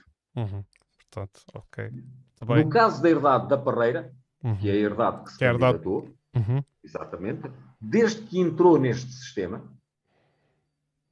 a, aquela exploração foi capaz de aumentar em 40% o rendimento obtido. Uhum. Portanto, as produções aumentaram 40% uhum. e o consumo de fatores baixou 20%. Uhum. Ou seja, isto é uma melhoria brutal, uhum. porque nós estamos simultaneamente a aumentar a produtividade da terra, mas estamos a aumentar a produtividade de todos os fatores. Porque uhum. estamos a consumir menos pesticidas, estamos a consumir menos adubos, estamos a, conseguir, a consumir menos horas de trabalho. Menos água. E é assim que nós. E de água também, porque uhum. é verdade, quando, quando iniciou este processo, tinha as mesmas barragens que tem atualmente, só conseguia regar 70 hectares uhum. e mesmo assim chegava ao final do verão sem água nas barragens. Tinha que bombar durante o inverno da Ribeira para encher essas barragens. Uhum. Desde que o sistema mudou, o regadio aumentou para 220 hectares, com as mesmas barragens passámos de 70 para 220 e nunca mais foi preciso bombar água da Ribeira. Uhum. Portanto, é uma água que tem um custo energético muito menor. Uhum. Uhum. E uma das transformações que fizemos foi deixarmos de regar coisas de primavera-verão e passámos a regar coisas de outono-inverno. E, e, uhum. portanto, a, o regadio passou a ser um complemento da chuva e não uma substituição completa da chuva. Uhum. Mas também deixamos de ter perdas de água por escorrimento e, portanto, passamos a utilizar a água da rega com muito mais eficiência. Uhum. Esse agricultor está a produzir em média, à volta das 6 toneladas e meia de trigo, flutuações para cima, para baixo em função uhum. do ano, uhum. mas nunca abaixo das 6. E, no entanto, utiliza dotações de rega entre os 750 e os 1.200 metros cúbicos. Quando, uhum. quando regava milho, precisava de 10 mil metros cúbicos por hectare uhum. para fazer a cultura. Quase 10 vezes mais, sim. É. Uh, muito bem, é, um, é um excelente exemplo e eu quero aproveitar para dizer que Uh, existe um, um, livro publicado e está uh, muito simpaticamente disponível uh, na internet, que se chama Herdade da Parreira Sustentabilidade Económica e Ambiental, 1972-2020. Portanto, é o livro de, do engenheiro Nuno Marques e com o prefácio do professor Mário Carvalho. Fica aqui esta informação para quem se interessa por estes assuntos poder consultar. e já agora deixe-me acrescentar sim, força, que, que, que, que o engenheiro Nuno Marques faz isto por, por, porque acha que tem o, o dever de o fazer, portanto, uhum. desenvolveu um sistema que é bom, desenvolveu com a minha ajuda e agora acha que tem a obrigação de divulgar e ajudar os outros, uhum. que eu acho meritório. E está neste momento a fazer um vídeo com, a pagar do bolso dele a um profissional valorizado uhum. que o está a fazer, de forma a que toda essa informação que está no livro esteja disponível em vídeo, que é mais apelativo e mais fácil às pessoas de entenderem, vendo uhum. com a realidade dos olhos, como é que cada um dos passos das culturas, do maneio uhum. do gado, etc., como é que todo o modelo foi construído. Uhum. O vídeo está neste momento em elaboração, penso que daí a mais seis meses também estará disponível no uhum. mesmo site que está o livro. Uhum. Uh, muito bem, então fica esta informação que eu considero importante e já agora também acrescento que estão vários vídeos uh, de, do professor Mário Carvalho uh, a explicar com detalhe aspectos da agricultura de conservação, nomeadamente as questões de, da retenção de água e da drenagem do solo. alguns já tive a oportunidade de ver quando da, da, preparação desta conversa e portanto que aconselho também a consultar, é muito fácil de encontrar, basta pesquisar no Google, no, no YouTube uh, professor Mário Carvalho, Agricultura de Conservação, e que encontram uh, uma multiplicidade de vídeos e, e, e notícias e, e artigos. Uh, posto isto, gostaria de falar um pouco, e porque o Admira Livre Podcast é muitas vezes acusado, embora nós sejamos um, um canal uh, jovem, é, que começámos em fevereiro deste ano, mas somos muitas vezes acusados de tratar demasiadamente dar demasiado peso ao tratamento de temas políticos e, e por isso vamos cumprir a expectativa do nosso auditório e vamos voltar a fazê-lo. E neste caso, como estamos a falar de agricultura, uh, queria falar então uh, das, de notícias recentes, portanto, de 28 do mês passado. Uh, que foi, foi firmado o novo acordo da PAC, a PAC sendo a Política Agrícola Comum. Eh, e eh, dos quais eu destaco eh, declarações de Maria de Céu Antunes, a Ministra da Agricultura, e, e que diz assim: esta reforma garante entre outras coisas, ela diz: esta reforma garante o desenvolvimento das zonas rurais, permite implementar o Pacto Ecológico Europeu, contribui para a neutralidade carbónica, para a biodiversidade e para a segurança alimentar. Uh, quer, quer comentar estas palavras ou a política, certo. a PAC uh, em, em, em, geral? Certo. É, o pacto pode permitir. É evidente que agora, se vai acontecer ou não, vai depender de cada um dos Estados-membros. Eu acho que a evolução que a PAC tem tido, do ponto de vista de Bruxelas, é uma evolução positiva, na uhum. medida em que aumentou a liberdade dos países em definirem as suas próprias políticas, cumprindo objetivos gerais, certo, uhum. mas deu maior liberdade da definição da política agrícola de cada país. No, há dois quadros comunitários anteriores, ainda havia muitas ajudas ligadas, o que significava que até as atividades que os agricultores podiam fazer não eram livres. Ou uhum. faziam aquelas ou não recebiam dinheiro de Bruxelas. Uhum. Hoje em dia, aumentou o grau de liberdade dos países. O problema é que nós não estamos a saber utilizar a nossa liberdade ou estamos a utilizá-la para favorecer os mesmos. Uhum. Portanto, por exemplo, cerca de metade dos agricultores deste país não recebem apoio nenhum de Bruxelas e o Ministério da Agricultura está muito renitente em corrigir esta injustiça. Porque a uhum. correção desta injustiça significa o envelope financeiro é sempre o mesmo. Uhum. Para começar a dar àqueles que nunca tiveram, é uhum. preciso ir buscar àqueles que estão a ter a meio. Uhum. Uhum. E os interesses estabelecidos são aqueles que dominam os uhum. lobbies que dominam as nossas políticas públicas, uhum. é evidente que não querem. Claro. E, portanto, estamos aqui numa luta em que eu tenho receio de que são os lobbies outra vez que vão vencer, uhum. defendendo os direitos adquiridos, que eu não sei bem o que é que isso é, que é um direito adquirido é uma coisa que é justa, porque se é injusta não é um direito adquirido, é um uhum. indireito adquirido. É um privilégio. É um privilégio injusto que tem que ser anulado, não é? Claro. E, portanto, esse é um aspecto que é fundamental, tem a ver com uma questão social uhum. e que eu receio bem que não venha a ser corrigido neste quadro comunitário. Uhum. E, portanto, tínhamos agricultores a receber o tal pagamento base uh, de centenas ou milhares de euros por hectare e outros que não recebem nada. Uhum. Depois temos, na política de apoios, uma multiplicidade de políticas que não têm visão estratégica nenhuma. E muitas delas contraditórias umas das outras. Uhum. Deixe-me dar-lhe um exemplo. Deixe-se ser. O, o, o, Ministério, ou o governo português, ou os, os, sucessivos governos, estão muito preocupados com a questão da água. Estão e devem mesmo estar, porque a questão da água é uma questão central para o nosso território. Uhum. E, portanto, com a, com a melhoria da eficiência da utilização da água da rega. Há uma medida agroambiental que paga a utilização de sondas, etc., para conseguirmos melhorar a eficiência da água entre 10% a 30%. Uhum. No entanto, se nós, na, em vez de regarmos culturas de primavera-verão, regarmos culturas de outono e inverno, nós não multiplicamos a produtividade de água por 10%, podemos multiplicar por 500%. Uhum. Portanto, nós devíamos ter na nossa política agrícola incentivos aos agricultores, em vez de fazer milho, que façam trigo. Porque uhum. o, o, milho ou o trigo vão parar ao mesmo sítio. A maior parte deles vão parar às rações animais. Uhum. Ou quem diz trigo, diz tritical, diz aveia. Uhum. E se o fizer com essas culturas, eu consigo produzir mais utilizando muito menos água. Uhum. Temos uma medida do uso eficiente da água. Mas depois temos aquela medida agroambiental que toda a gente conhece da produção integrada. Uhum. Que não serve absolutamente para nada. É mais uma maneira de distribuir dinheiro sem obrigatoriedades praticamente nenhuma. Mas nessa medida agroambiental, nós temos discriminação entre culturas de sequeira e culturas de regadio. Uhum. A cultura de regadio recebe um subsídio ao hectare maior que a cultura de sequeira. Uhum. Que eu considero injusto, mas pronto, é assim. Uhum. Mas vamos ver. O milho é considerado, nessa medida, uma cultura de regadio e uhum. recebe um subsídio mais alto. O trigo regado já não é considerado uma cultura de regadio. As culturas de outono e inverno não são consideradas de regadio. Uhum. Portanto, temos uma medida agroambiental que procura pagar a melhoria da eficiência da água uhum. por processos que são importantes, mas são pouco relevantes no resultado final. Uhum. uhum. Depois temos uma outra medida que empurra os agricultores a fazer culturas de primavera-verão, em vez de fazer as, as culturas congêneres de outono e inverno, que uhum. agrava em muito, em muito mais do que claro. os 30%, o uso eficiente da água. Portanto, nós uhum. não temos estratégia. É uma é contradição é clara.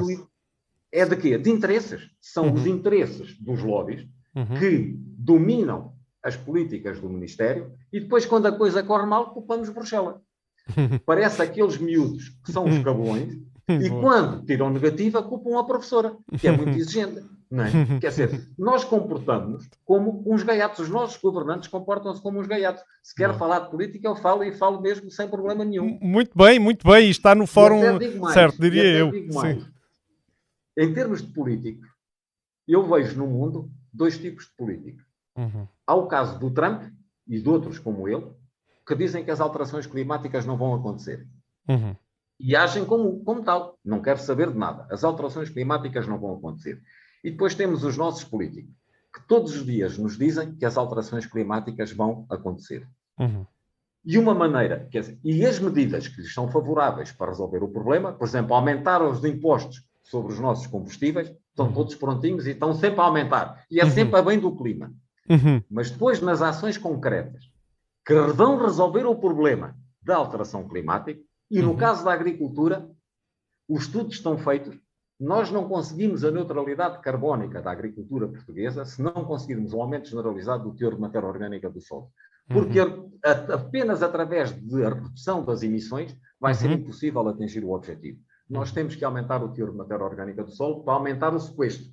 Uhum. Que é, uhum. portanto, o balanço é sempre entre o sequestro e a emissão. Claro. No entanto, as políticas públicas que estão em cima da mesa estão-se nas tintas para o assunto.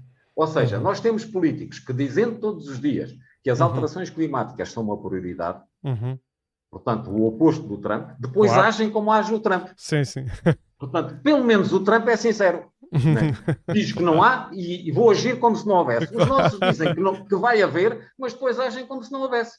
Claro, claro que sim. É, sim, é uma, Eu uma, acho uma... que é a conclusão a que temos que chegar. Uhum, uhum. Mas acha que isso deriva de, de, de, de falta de esclarecimento técnico ou é, de, de, não saberem. Deriva... Hum, sim, diga. Sim. Eu acho que deriva de muitas coisas, mas principalmente de que, por um lado, a política é feita como um jogo do poder e uhum. não um jogo das, do país. É? Quer dizer, o, o partido é verdadeiramente é o centro da preocupação dos governantes e não é o uhum. país. E, e, portanto, as pessoas são postas nos ministérios por critérios que, ao comum dos cidadãos como nós, são completamente incompreensíveis. Quer dizer, uhum. num momento de transição tão difícil como este, de problemas tão graves, escolher esta ministra para ministra da Agricultura, uhum. em que uhum. o argumento do primeiro-ministro é de que ela foi presidente da Câmara de, uma, de, de um conselho que tinha, que era muito rural, eu dizia, com este argumento, com este argumento, eu posso pôr o presidente da Câmara de Lisboa como ministro da Saúde, porque é em Lisboa que estão os principais hospitais. Posso pôr claro. o presidente da Câmara de Lisboa como ministro da Justiça, porque é lá que estão a maior parte dos tribunais. Uhum. Ele pode uhum. ser qualquer coisa. Uhum. Né? Claro. Quer dizer, se isto é um argumento para escolher um ministro da, da, da Agricultura, é evidente que a senhora está completamente fora dos problemas. E se uhum. está fora dos problemas, está completamente permeável a qualquer argumento de qualquer lobby que está uhum. montado no sistema. Não é? Claro nós, se nós perguntarmos aos partidos políticos qual é o pensamento estratégico, seja em que relação, eh, seja em que grande questão nacional que se ponha, uhum. justiça, agricultura, uhum. transportes, os partidos não têm propriamente um pensamento estratégico, ou pelo menos nós não os conhecemos, não é? Uhum. Conhecemos assim um, uns fogachos de vez em quando que atiram cá para fora. E eu acho que nos falta muito esta capacidade de, de fazer o diagnóstico até ao fim, do a uhum. quem doer, e uhum. tirar as conclusões desse diagnóstico, definir metas a médio prazo e depois persegui-las de forma, e, de forma e... persistente. E, no fundo, dotar os organismos, aquilo que está a dizer é que se devem dotar os organismos que são uh, responsáveis pelas matérias, neste caso a agricultura, de gente que de facto perceba da agricultura. É isso?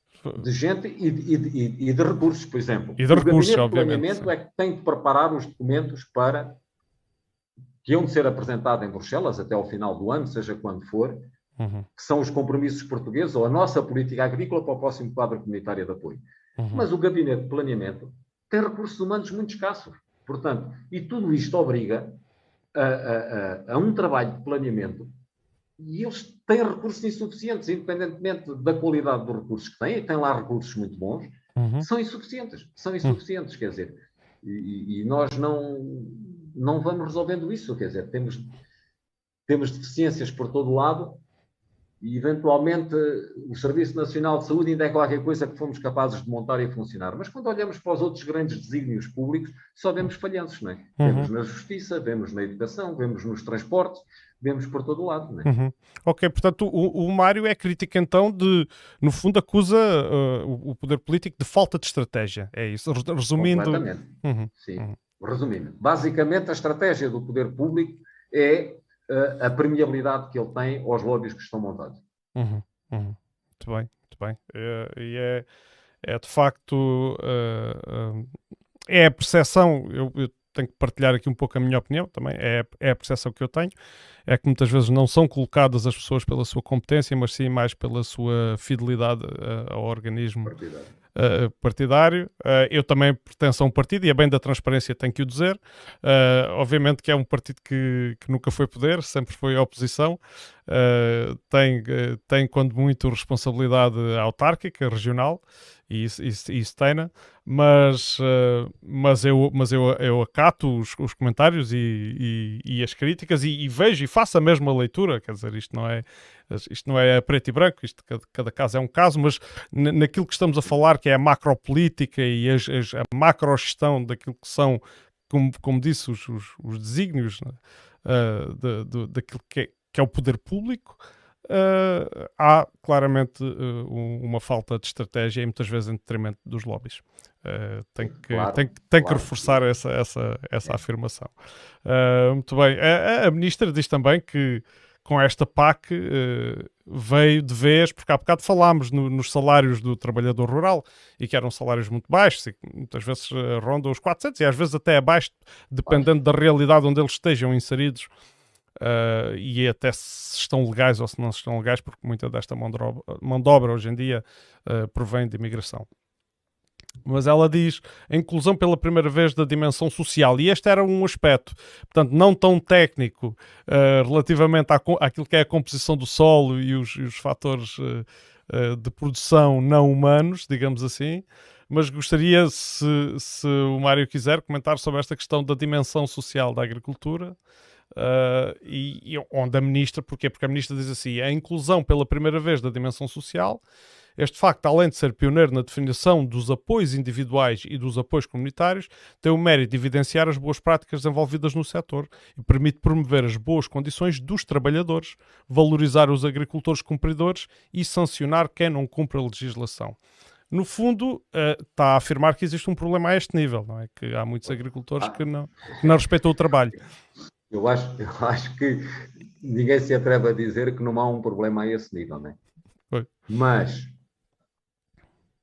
isso que me teve a descrever, estamos a falar principalmente em relação ao trabalho assalariado, uhum. que certamente precisa de ser valorizado e precisa de ser dignificado. Uhum. E com isto não quer dizer que não haja muitos empresários agrícolas que o fazem, e fazem.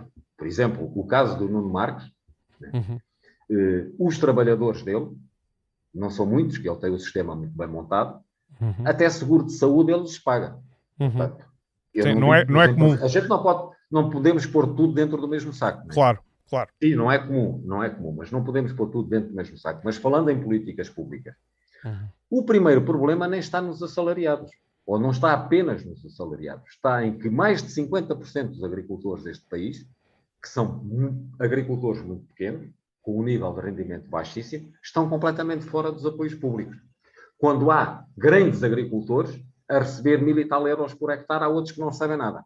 Uhum. E isto é de uma injustiça social uhum. que o Ministério sabe que existe e duvido que vá corrigir para o próximo quadro comunitário.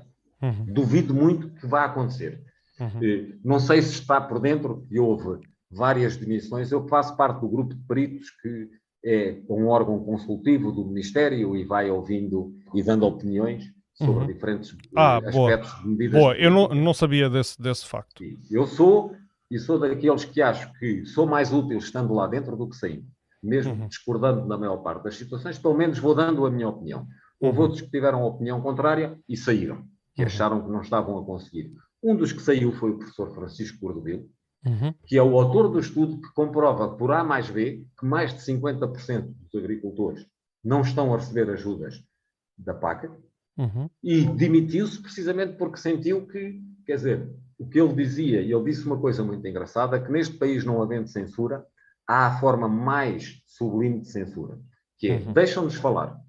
E depois de nós acabarmos de falar, passam ao assunto seguinte como se nós não tivéssemos dito nada. Portanto, nós somos livres de falar, mas aquilo que dizemos não interessa para nada. É, é inconsequente, pois. É. E, portanto, e esse foi, foi o argumento que ele utilizou para sair e demitiu-se do, do, do, grupo de peritos. Uhum, uhum. Porque, e, e, e receio bem que, por exemplo, em relação a esse aspecto social tão importante, que não vá não vai, não vai acontecer nada. Uhum. Em relação aos, aos, assalariados, tivemos neste momento uma preocupação política por causa das notícias da televisão, que esteve ligado com o surto de Covid em, em, em, na Zambujeira. Né? Sim, sim. Porque, porque, todos nós sabíamos, e o governo também sabia, daquelas condições, daquela imigração uhum. a viver em condições subhumanas, uhum. e, e foi preciso a notícia saltar para a televisão e saltou por causa do Covid, não foi por causa do problema social, uhum. para de repente eles virem dar algumas, algumas dicas, algumas larachas sobre o assunto. Sim, Mas a sensação sim. que todos nós temos como cidadão é quando isto acalmar, o assunto é esquecido novamente. Uhum. Estaremos cá para ver. Uhum. Mas eu, eu, estou cada vez mais cético, isso estou. Sim, uh, eu, uh, de, relativamente a esse assunto, uh, quer dizer que nós aqui no Admiro Livre Podcast temos tentado, e, visto que isto é um projeto amador e portanto que depende de termos tempo livre para, para o realizar, Uh, não conseguimos às vezes falar com todas as pessoas com quem queremos falar e atempadamente, e às vezes enquanto os assuntos ainda estão quentes, que é quando é mais, que é quando a mensagem passa mais eficazmente para o público, com atores do território, uh, uh, nomeadamente para, para perceber as, as diferentes perspectivas de quem contesta, de quem é agricultor, para, para, no fundo, contribuirmos para um esclarecimento destes, destas situações. Pronto, queria só também deixar essa informação. A, a, Ministra afirma ainda, relativamente às questões do novo acordo da PAC, que é a criação de pagamentos ecológicos denominados de ecoregimes. Portanto, esta, esta medida está integrada no primeiro pilar financeiro da PAC e tem um limite mínimo de 25% dos pagamentos diretos, reservado para a promoção de práticas amigas do ambiente e do clima. Uh, e em Portugal isso vai corresponder, aqui um número muito cru, a cerca de 150 milhões de euros anuais de apoios diretos aos agricultores. Acha que isto vai mudar o paradigma ou, ou não, não? É assim, a ideia, mais uma vez, isso é aquilo que foi definido em Bruxelas. Uhum. Portanto, do pagamento de base, o agricultor não recebe 100%, recebe apenas 75% uhum. e os outros 25% só recebe na medida em que cumprir obrigatoriedades uhum. que supostamente serão benéficas para o ambiente. E, uhum. portanto, ele tem que praticar uma agricultura que melhore o seu desempenho ambiental. Uhum. A minha experiência no passado é que as obrigatoriedades que lhe vão colocar são uma mão cheia de nada. E, portanto, ele vai ter acesso a esses 25% do ecoregime, eh, não fazendo quase nenhuma alteração àquilo que está a fazer atualmente. Uhum. E permitindo-lhe, por, por eh, processos de perfeita maquilhagem, uhum. cumprir essas normas e continuar a receber a totalidade do dinheiro. Uhum. E eu, é a minha profunda convicção do que vai acontecer, com a experiência do que aconteceu no passado e por aquilo que eu vou vendo uhum. das discussões e das notícias que vão saindo. Não uhum. tenho quase dúvidas nenhumas que é o que vai acontecer. Muito bem. Uh, e eu agora, saindo da, da questão política e no, quase em jeito de terminar, Uh, não terminando, porque depois no fim deixo espaço sempre para, para se o, o, professor Mário quiser acrescentar alguma coisa à nossa conversa, uh, de forma livre, uh, mas quero voltar às questões do solo e da utilização do solo, com uma última questão que é qual é a expansibilidade de um modelo de conservação numa área? Eu, pergunto, eu, eu tento elaborar melhor a pergunta de forma seguinte nós vemos, por exemplo, o olival uh, do, do, do regadio do Alqueva a estender-se, de perder de vista, né, uh, cada vez mais, uh, portanto, milhares de hectares, cada vez mais em expansão. Qual é o limite para a expansão no modelo de conservação? Portanto, não, há limite. não há limite. Quer dizer, uhum. não há limite. Eu diria, é assim, o, o, o, eu tenho a certeza que daqui a 20 ou 30 anos a ciência estará muito evoluída em relação aos dias de hoje e teremos mais capacidade de fazer melhor do que temos hoje. Uhum. Mas esta filosofia do sistema de agricultura de conservação, que tem de ser adaptado a cada sistema, a cada território, uhum. é certamente uma filosofia certa porque é uma filosofia que procura melhorar o desempenho económico e ambiental uhum. da agricultura. E o caminho a seguir é este.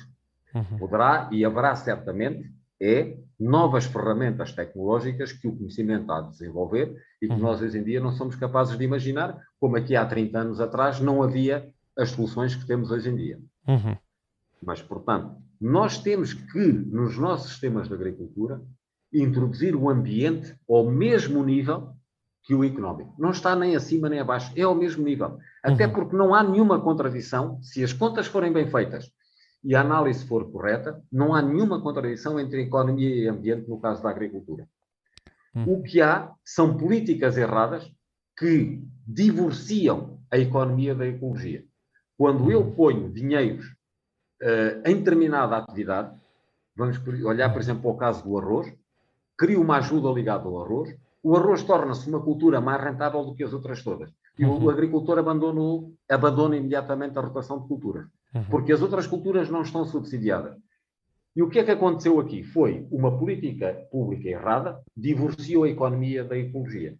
Porque se a política pública não estivesse em cima da mesa, o agricultor era obrigado a fazer rotação de culturas, senão não consegue suportar os custos da cultura do arroz. Uhum. Portanto, e é, e é, neste caminho que nós temos de caminhar. Uhum. Economia e ecologia são a mesma, são as duas faces da mesma realidade da sustentabilidade dos, dos, dos processos de produção agrícola. Sim. E, e aí Diga, diga. Eu, eu queria acrescentar uma, uma, coisa a esta pergunta, porque quando falei de expansibilidade e, do, e, dos, e dos, vastos, e, e, queria adiantar um número, mas não tenho agora aqui presente daquilo que é a dimensão do, do olival intensivo e super intensivo já existente, mas a pergunta ia, ia, no sentido de se a agricultura de conservação também pode assentar em monocultura e como é que a agricultura de conservação lida com regras de mercado. Certo, Porque é, parece-me que aquilo que motiva uh, a monocultura de, de, de, do olival, neste caso, uh, tal e qual como aqui no perímetro de rega, aquilo que motiva a produção de frutos vermelhos, uhum. não é a necessidade humana, mas sim a necessidade do mercado, ou pelo menos a procura de produtos que tenham maior rentabilidade financeira. É evidente que, no caso das culturas perenes, seja o olival, o amendoal, as fruteiras, o conceito da rotação de culturas não se pode praticar, uhum. porque são culturas instaladas e que ficam no, no terreno durante muitos anos. Uhum. Mas isso não significa que a questão da biodiversidade não continue a ser fundamental. Como é que nós podemos e devemos abordar esta questão? Nós precisamos certamente das culturas perenes. O azeite é fundamental na nossa alimentação, faz uhum. parte da nossa cultura, a fruta, etc. Uhum. Eu só posso atenuar o problema das culturas perenes de duas formas. Uma uhum. é gerindo o território uhum. e de forma a impedir manchas contínuas da mesma cultura uhum. e, portanto, criando biodiversidade ao nível da paisagem uhum. e, portanto, não, não admitindo extensões de centenas e milhares de hectares da mesma cultura, interrompendo isso com culturas diversas. Uhum. E dentro de cada campo de cultura, aumentando a biodiversidade das plantas que lá estão, nomeadamente com o revestimento das entrelinhas que podemos ter dessas culturas. Uhum. Portanto, essas culturas têm de ser praticadas, agora têm de ser praticadas novamente com tecnologias que, reconhecendo que elas têm potencial para ter um impacto superior, uhum. temos que encontrar soluções para reduzir esses impactos. Uhum. E o problema que se está a passar no Alqueva é como o preço da água é muito barato ela atraiu os interesses dos grandes grupos financeiros. Uhum. E quando um grande grupo financeiro que produz azeite, ele não quer produzir mais nada. O, o negócio dele é produzir azeite. Uhum. E se o Estado o deixa apropriar-se de 20 mil hectares contínuos no terreno, nós não podemos uhum. esperar outra coisa que não seja, nesses 20 mil hectares, o aparecimento do olival intensivo. Uhum. Uhum. Portanto, a filosofia com que esta obra pública foi criada abriu portas a que isto acontecesse. Pusemos água a um preço muito barato. Uhum. Como a água é um preço muito barato, esses grupos financeiros podem pagar um preço na terra que é muito elevado. Porque eles não estão a comprar a terra, o que eles estão a comprar é água barata. Como a água é muito barata, eles podem estar a pagar 20 a 30 mil euros o hectare, terra que antes valeria 5 mil euros, quando uhum. muito 10 mil euros. Uhum. Perante estes preços que eles pagam, ou de aluguer ou de compra, o agricultor não consegue resistir. Uhum. E, e entrega-lhes a terra, e nós temos este processo de concentração que leva a esta, a este, esta desertificação da paisagem. Uhum. Isto pode ser, isto pode e deve merecer uma intervenção política, porque uhum. o governo tem a obrigação de gerir o território, claro. e eu vejo duas maneiras. Quer dizer, o governo pode fazer isto de duas maneiras. Ou dispara o preço da água, de forma a tornar pouco ou menos atrativo a estes grandes grupos financeiros deslocarem-se para Portugal, não é uhum. é por acaso que eles vieram para Portugal, é uhum. porque o preço da água é muito barato. E da mão de obra, se calhar também, não, não, não é? Isso a mão de obra eles trazem de qualquer lado, isso para uhum. eles não é problema. Uhum. Eles trazem a mão de obra da Índia, Sim. do Paquistão para aqui, como é, levam para o outro lado qualquer. Claro, claro. O, a água é que já é mais complicado. Uhum. Portanto, ou há processos legislativos que impeçam, e diz, por exemplo, por cada 100 hectares de olival tem que haver uma área de não sei quantos hectares em que não pode haver oliveiras. Uhum. Isso é uma possibilidade. A outra possibilidade é aumentar o preço da água e tornar este negócio menos interessante, e de forma a que a terra permaneça na mão de cada agricultor, porque se uhum. permanecesse na mão de cada agricultor, eu tenho a certeza que as decisões empresariais seriam muito mais diversificadas uhum. e, portanto, nós teríamos um mosaico da paisagem. Uhum. E é muito simples a comparação. Nós, no Alentejo, temos cerca de meio por meio de regadio uhum. público e regadio privado, de uhum. pequenas barragens privadas. E se nós olharmos para a diversificação cultural das barragens privadas, uhum. é incomparavelmente maior do que está a acontecer no Alqueva. Porque no uhum. Alqueva temos aquilo tudo dominado por quatro grandes grupos financeiros uhum. e, portanto, fazem todas a mesma estratégia. Claro Quando vamos sim. para o privado, uns fazem cereais, outros fazem forragens, forragens diferentes, uns uhum. têm leguminosas para grão, outros têm. Quer uhum. dizer, e também têm pequenas áreas de olival e pequenas áreas de vinha, mas uhum. tudo em pequenas áreas, num mosaico muito diversificado da paisagem. Uhum. Nós então... temos que impedir esta concentração da terra nas mãos de grandes grupos empresariais que estão aqui claramente para explorar o que puderem e vão-se embora quando a coisa der para o autor. Uhum. Isso ninguém tem dúvidas disso. Claro, claro. Uh, e, mas se ao estarmos a subir o preço da água para tornar menos apetecível a esses grupos, não vamos estar a prejudicar o pequeno agricultor? Não. não na, por, na, minha perspectiva. Porque eles têm mais poder, não. eles têm mais poder económico e, portanto, podem. Sim. Têm mais. Sim, mas, uh, mas se, se é assim: quando nós pomos barato um recurso escasso e caro, uhum. ninguém o utiliza com eficiência. ok. Era a mesma coisa que queremos que as pessoas utilizem menos o carro e pormos a gasolina a 5 cêntimos o litro. Claro, estou a entender. É? Portanto, é evidente que a pessoa, para respeitar um determinado recurso, ele tem que lhe custar. Uhum. O que aconteceria se o preço da água subisse é que as pessoas passavam a pensar como é que eu posso utilizar esta água, como é que eu posso multiplicar a produtividade desta água várias vezes. Uhum. E, portanto, aonde gastava 10 mil metros cúbicos, uhum. posso gastar mil metros cúbicos em vez de 10 mil. Uhum.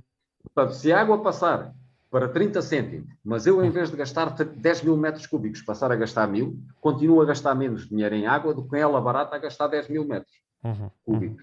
Uhum. Portanto, e se nós formos ver no investimento dos agricultores, a produtividade da água não está em cima da mesa. Para eles é completamente indiferente, porque a água é um recurso demasiado barato para eles se preocuparem com isso. O adubo uhum. custa mais do que a água, os pesticidas custam mais do que a água, uhum. o equipamento de rega custa mais do que a água. Portanto, uhum. o bem mais importante é aquele que custa menos. E, uhum. portanto, nas decisões empresariais, a eficiência ou a produtividade desse fator não está em cima da mesa. Eu uhum. acho que isto é profundamente errado. Eu acho que é profundamente errado porque nós estamos a dilapidar um recurso que, a acontecer as alterações climáticas que estão previstas pela ciência, uhum. o Alqueva vai chegar a um ponto que não vai ter água para sustentar aquilo tudo. Uhum. Uh, esse... temos a história do Trump e, do, e, e, dos, e dos, outros políticos. É, é, é, nesse aspecto, temos aqui o exemplo, como há bocado referi, de, de, da bacia hidrográfica do Mira, que sofre, de acordo com, com, algumas pessoas que utilizam até o termo stress hídrico, uh, portanto, uh, com as secas prolongadas, e, e, em que, e que é um sistema que eu, não sei se conhece, mas eu, eu adianto essa informação que funciona por gravidade, portanto, a água sai da barragem por gravidade mas é só até determinada cota, cerca de 50%, e, e que depois a partir daí ela tem que ser bombeada para os canais e para onde escorre e onde grande parte vai parar uh, ao mar. Pronto, isto são as ineficiências, é um sistema já antigo, construído ainda nos anos 60, e portanto é um dos problemas que se coloca aqui. Mas não era disso uh, que eu queria falar, isto, isto até é subejamente conhecido por quem acompanha os problemas ambientais e relacionados com a agricultura aqui no, no nosso território. Uh, Inclusive já tivemos aqui a pessoa responsável pela associação que gera, portanto, a Associação de, de Beneficiários da Mira que gera uh, aquele recurso. Uh, mas o que eu lhe queria perguntar é, porque temos falado muito de solo e já vimos que o solo é o tema central da sustentabilidade e da produtividade, uh, como é que se encara, por exemplo, aquele, aquele modo produtivo que, nem, que só ocupa área, mas não utiliza solo? É, é sustentável esse modo? Ou, ou, ou, não tem dados suficientes para me, para me adiantar uma resposta? É assim, o, o, os sistemas produtivos, basicamente, que são de hidroponia, Uhum. O solo está lá apenas para dar sustentado, sustento às plantas e a planta vive da água que lhe dou, mais dos nutrientes que adiciono na água. Uhum. Do ponto de vista da eficiência de utilização da água, esses sistemas podem ser muito eficientes. Uhum. Podem, não estou a dizer que são. Sim, sim, claro, claro. E eu posso ter a recuperação da água que a planta não utiliza, Uhum. volta outra vez a entrar no sistema, o teor de nutrientes é corrigido e volta a ser injetado no sistema. Uhum. Por exemplo, os países árabes, onde a água é o fator mais escasso de todo, Uhum. muita da produção deles é, é precisamente a hidroponia. Porque aí Uhum. o fator mais caro e escasso que eles têm é a água, e com esses sistemas eles conseguem uma produtividade de água tremenda. Uhum. Um sistema não é a terra. fechado. Para eles o Uhum. problema não é a terra. Entram Uhum. em circuito fechado. Portanto, Uhum. o que eu digo é, para todos os sistemas, eu posso encontrar soluções tecnológicas que melhorem a eficiência e reduzam o impacto. Uhum. Não sei se nesse caso esse sistema faz sentido, se era melhor utilizar o sol, se não era. Não sei. Sim, O claro, claro, isso já. É Uhum. que o facto de nós termos sistemas em hidroponia não significa que estejamos a tomar uma decisão errada Uhum. no que diz respeito à produtividade da água. Uhum. Está claro que há produtividade de outros fatores. Se o solo não me dá nada, eu tenho de gastar em nutrientes tudo. Tenho Uhum. de trazer tudo de fora. não é? Claro. Mas claro. em relação à água, o sistema pode ser altamente eficiente. Uhum. E também do ponto de vista da poluição, porque se eu recupero a água que sai, que ainda arrasta com ela os nutrientes, Uhum. regressa dentro do meu sistema, eu corrijo a composição e ela volta a entrar, Uhum. se eu conseguir verdadeiramente fechar o sistema, gasto muita energia, gasto na obtenção dos nutrientes, etc. Uhum. Mas do ponto de vista da poluição também posso ser muito eficiente. Uhum. Portanto, nós não devemos demonizar nenhum sistema. O que temos que, em cada um deles, é de ter a certeza que o estamos a fazer da melhor forma que a tecnologia atual nos permite fazer. Uhum. E em relação, deixe-me só voltar aqui ao Alqueva, porque Deixe, com certeza. eu sou, sou contra os olivais, sou contra os amendoais, eu não sou contra nada. Uhum. O que eu sou é a favor. E quando nós olhamos para a obra do Alqueva, o Alqueva foi o maior investimento público português deste século. O maior em qualquer área. Uhum. E nós pensamos, é do ponto de vista económico que se justifica este investimento? Não é. A agricultura representa 3% do PIB nacional, Uhum. mas em termos do valor, valor acrescentado, representa apenas 1,3% ou 1,5% do valor acrescentado nacional. Uhum. Portanto, é uma atividade marginal do ponto de vista económico. Não Uhum. se justifica que o governo tivesse gasto esse dinheiro num setor que é tão pouco importante do ponto de vista económico, Uhum. se o critério fosse apenas económico. Mas Claro. é que a avaliação do empreendimento do Alqueva ultrapassa em muito a questão económica. Uhum. Porque a água é central se nós quisermos gerir o território. E se nós não gerirmos o território, não fixamos populações e vamos por aí afora com os problemas todos que conhecemos. Uhum. Portanto, a avaliação da forma como estamos a utilizar a água do Alqueva tem que ter essa dimensão maior do que a economia, que é a social, Uhum. que é qual é o papel que o Alqueva está a ter na sustentação do território que é o Alentejo. Uhum. O Uhum. Alentejo tem 2 milhões, 2,2 milhões de hectares. O Alqueva representa neste momento 120 mil hectares. Uhum. É um bocadinho comparativamente com a área total. Claro. O que é que é o resto do território? O resto do território são sistemas extensivos de sequeiro Uhum. aonde a produção animal e o montado são centrais na utilização do território. Uhum. O que é que a alteração, qual é a ameaça que a alteração climática me está a trazer para o resto do território? É que se eu tenho um negócio de produção animal, Uhum. nos anos de seca extrema, o gato não tem aonde ir buscar alimento. Uhum. E o Alqueva trazia água que poderia atenuar esse problema. Mas quando nós tivermos um ciclo de seca, Uhum. das duas, uma. Ou as vacas são capazes de comer caroço de azeitona e casca de amêndoa, ou vão morrer. Não é? Bem, Portanto, claro. o Alqueva, esta dimensão que justifica o volume de investimento que foi feito, Uhum. está a ser completamente ignorada na, na- na- e, portanto, e simultaneamente. Mas quando nós olhamos para o pequeno regadio privado, ele está intimamente ligado aos sistemas de sequeiro. Uhum. Mas do ponto de vista político, nós investimos estas barbaridades no, no, no regadio público, que depois é apropriado por grandes grupos financeiros, e no pequeno regadio privado, o Estado só Uhum. mete dificuldades. Uhum. Uhum. Porque impõe estudos de impacto ambiental ao, ao pequeno agricultor, à pequena barragem, Uhum. com o, o mesmo nível que impuseram para o Alqueva. Eu sei aqui de um agricultor que queria construir uma barragem que lhe custava 200 mil euros, e o Uhum. Estado impunha-lhe de estudos de impacto ambiental meio milhão. É evidente que ele teve desistido da obra. Claro, claro. Não há praticamente barragem nenhuma que possa ser construída, seja pela limitação do volume Uhum. de água capturado à altura do perdão, que não obriga a uma despesa que é incomportável para o agricultor. Por um lado, castigamos fortemente do ponto de vista legislativo a pequena iniciativa privada e depois, na grande despesa pública, damos de mão beijada a grandes grupos económicos que atuam por lógicas que não têm nada a ver com a defesa do território Uhum. independentemente da importância que tenha ou não o azeite na nossa economia e na nossa alimentação. Claro que sim, claro que sim. Eh, Eu penso que foi muito bem respondido e, e esclarecedor. E chegamos então àquela eh, fase da emissão em que eu digo que eh, poderão, e dou, dou isso de muito barato, poderão ter ficado aspectos importantes eh, por abordar, eh, mas aquilo que, foi, aquilo que me é possível fazer na preparação destas conversas não eh, possa não ter abrangido. Por isso, eu gostaria de deixar em aberto que- e isto combinado aqui consigo em direto, a possibilidade de, de- de futuras vindas à emissão do Admira Livre Podcast para, para conversarmos sobre estes temas. Eh, no fundo, eh, eh, é, um, é, um, é um futuro hipotético convite que lhe lanço e quero dar espaço pa- para o professor Mário poder acrescentar alguma coisa que pense que de facto não foi dito ou não foi perguntado por mim ou não foi puxado por mim. É assim, é evidente que esta conversa podíamos estar aqui horas e horas e não, não a esgotávamos, não é? Uhum. O que eu gostava de dizer no final disto é o maior, um, ou um problema político importantíssimo em Portugal é a falta de cidadania. Uhum. E acho que o que vocês estão a fazer é uma contribuição para essa cidadania. Uhum. E Obrigado. acho que a obrigação de todos nós é participarmos, porque sem esta participação coletiva, é evidente que deixamos, de, por omissão, vamos concordando ou vamos permitindo que os governos se sucedam e giram o nosso território como querem. Uhum. Eh, ma- Mas esta participação coletiva e esta participação pública obriga-nos a estarmos informados.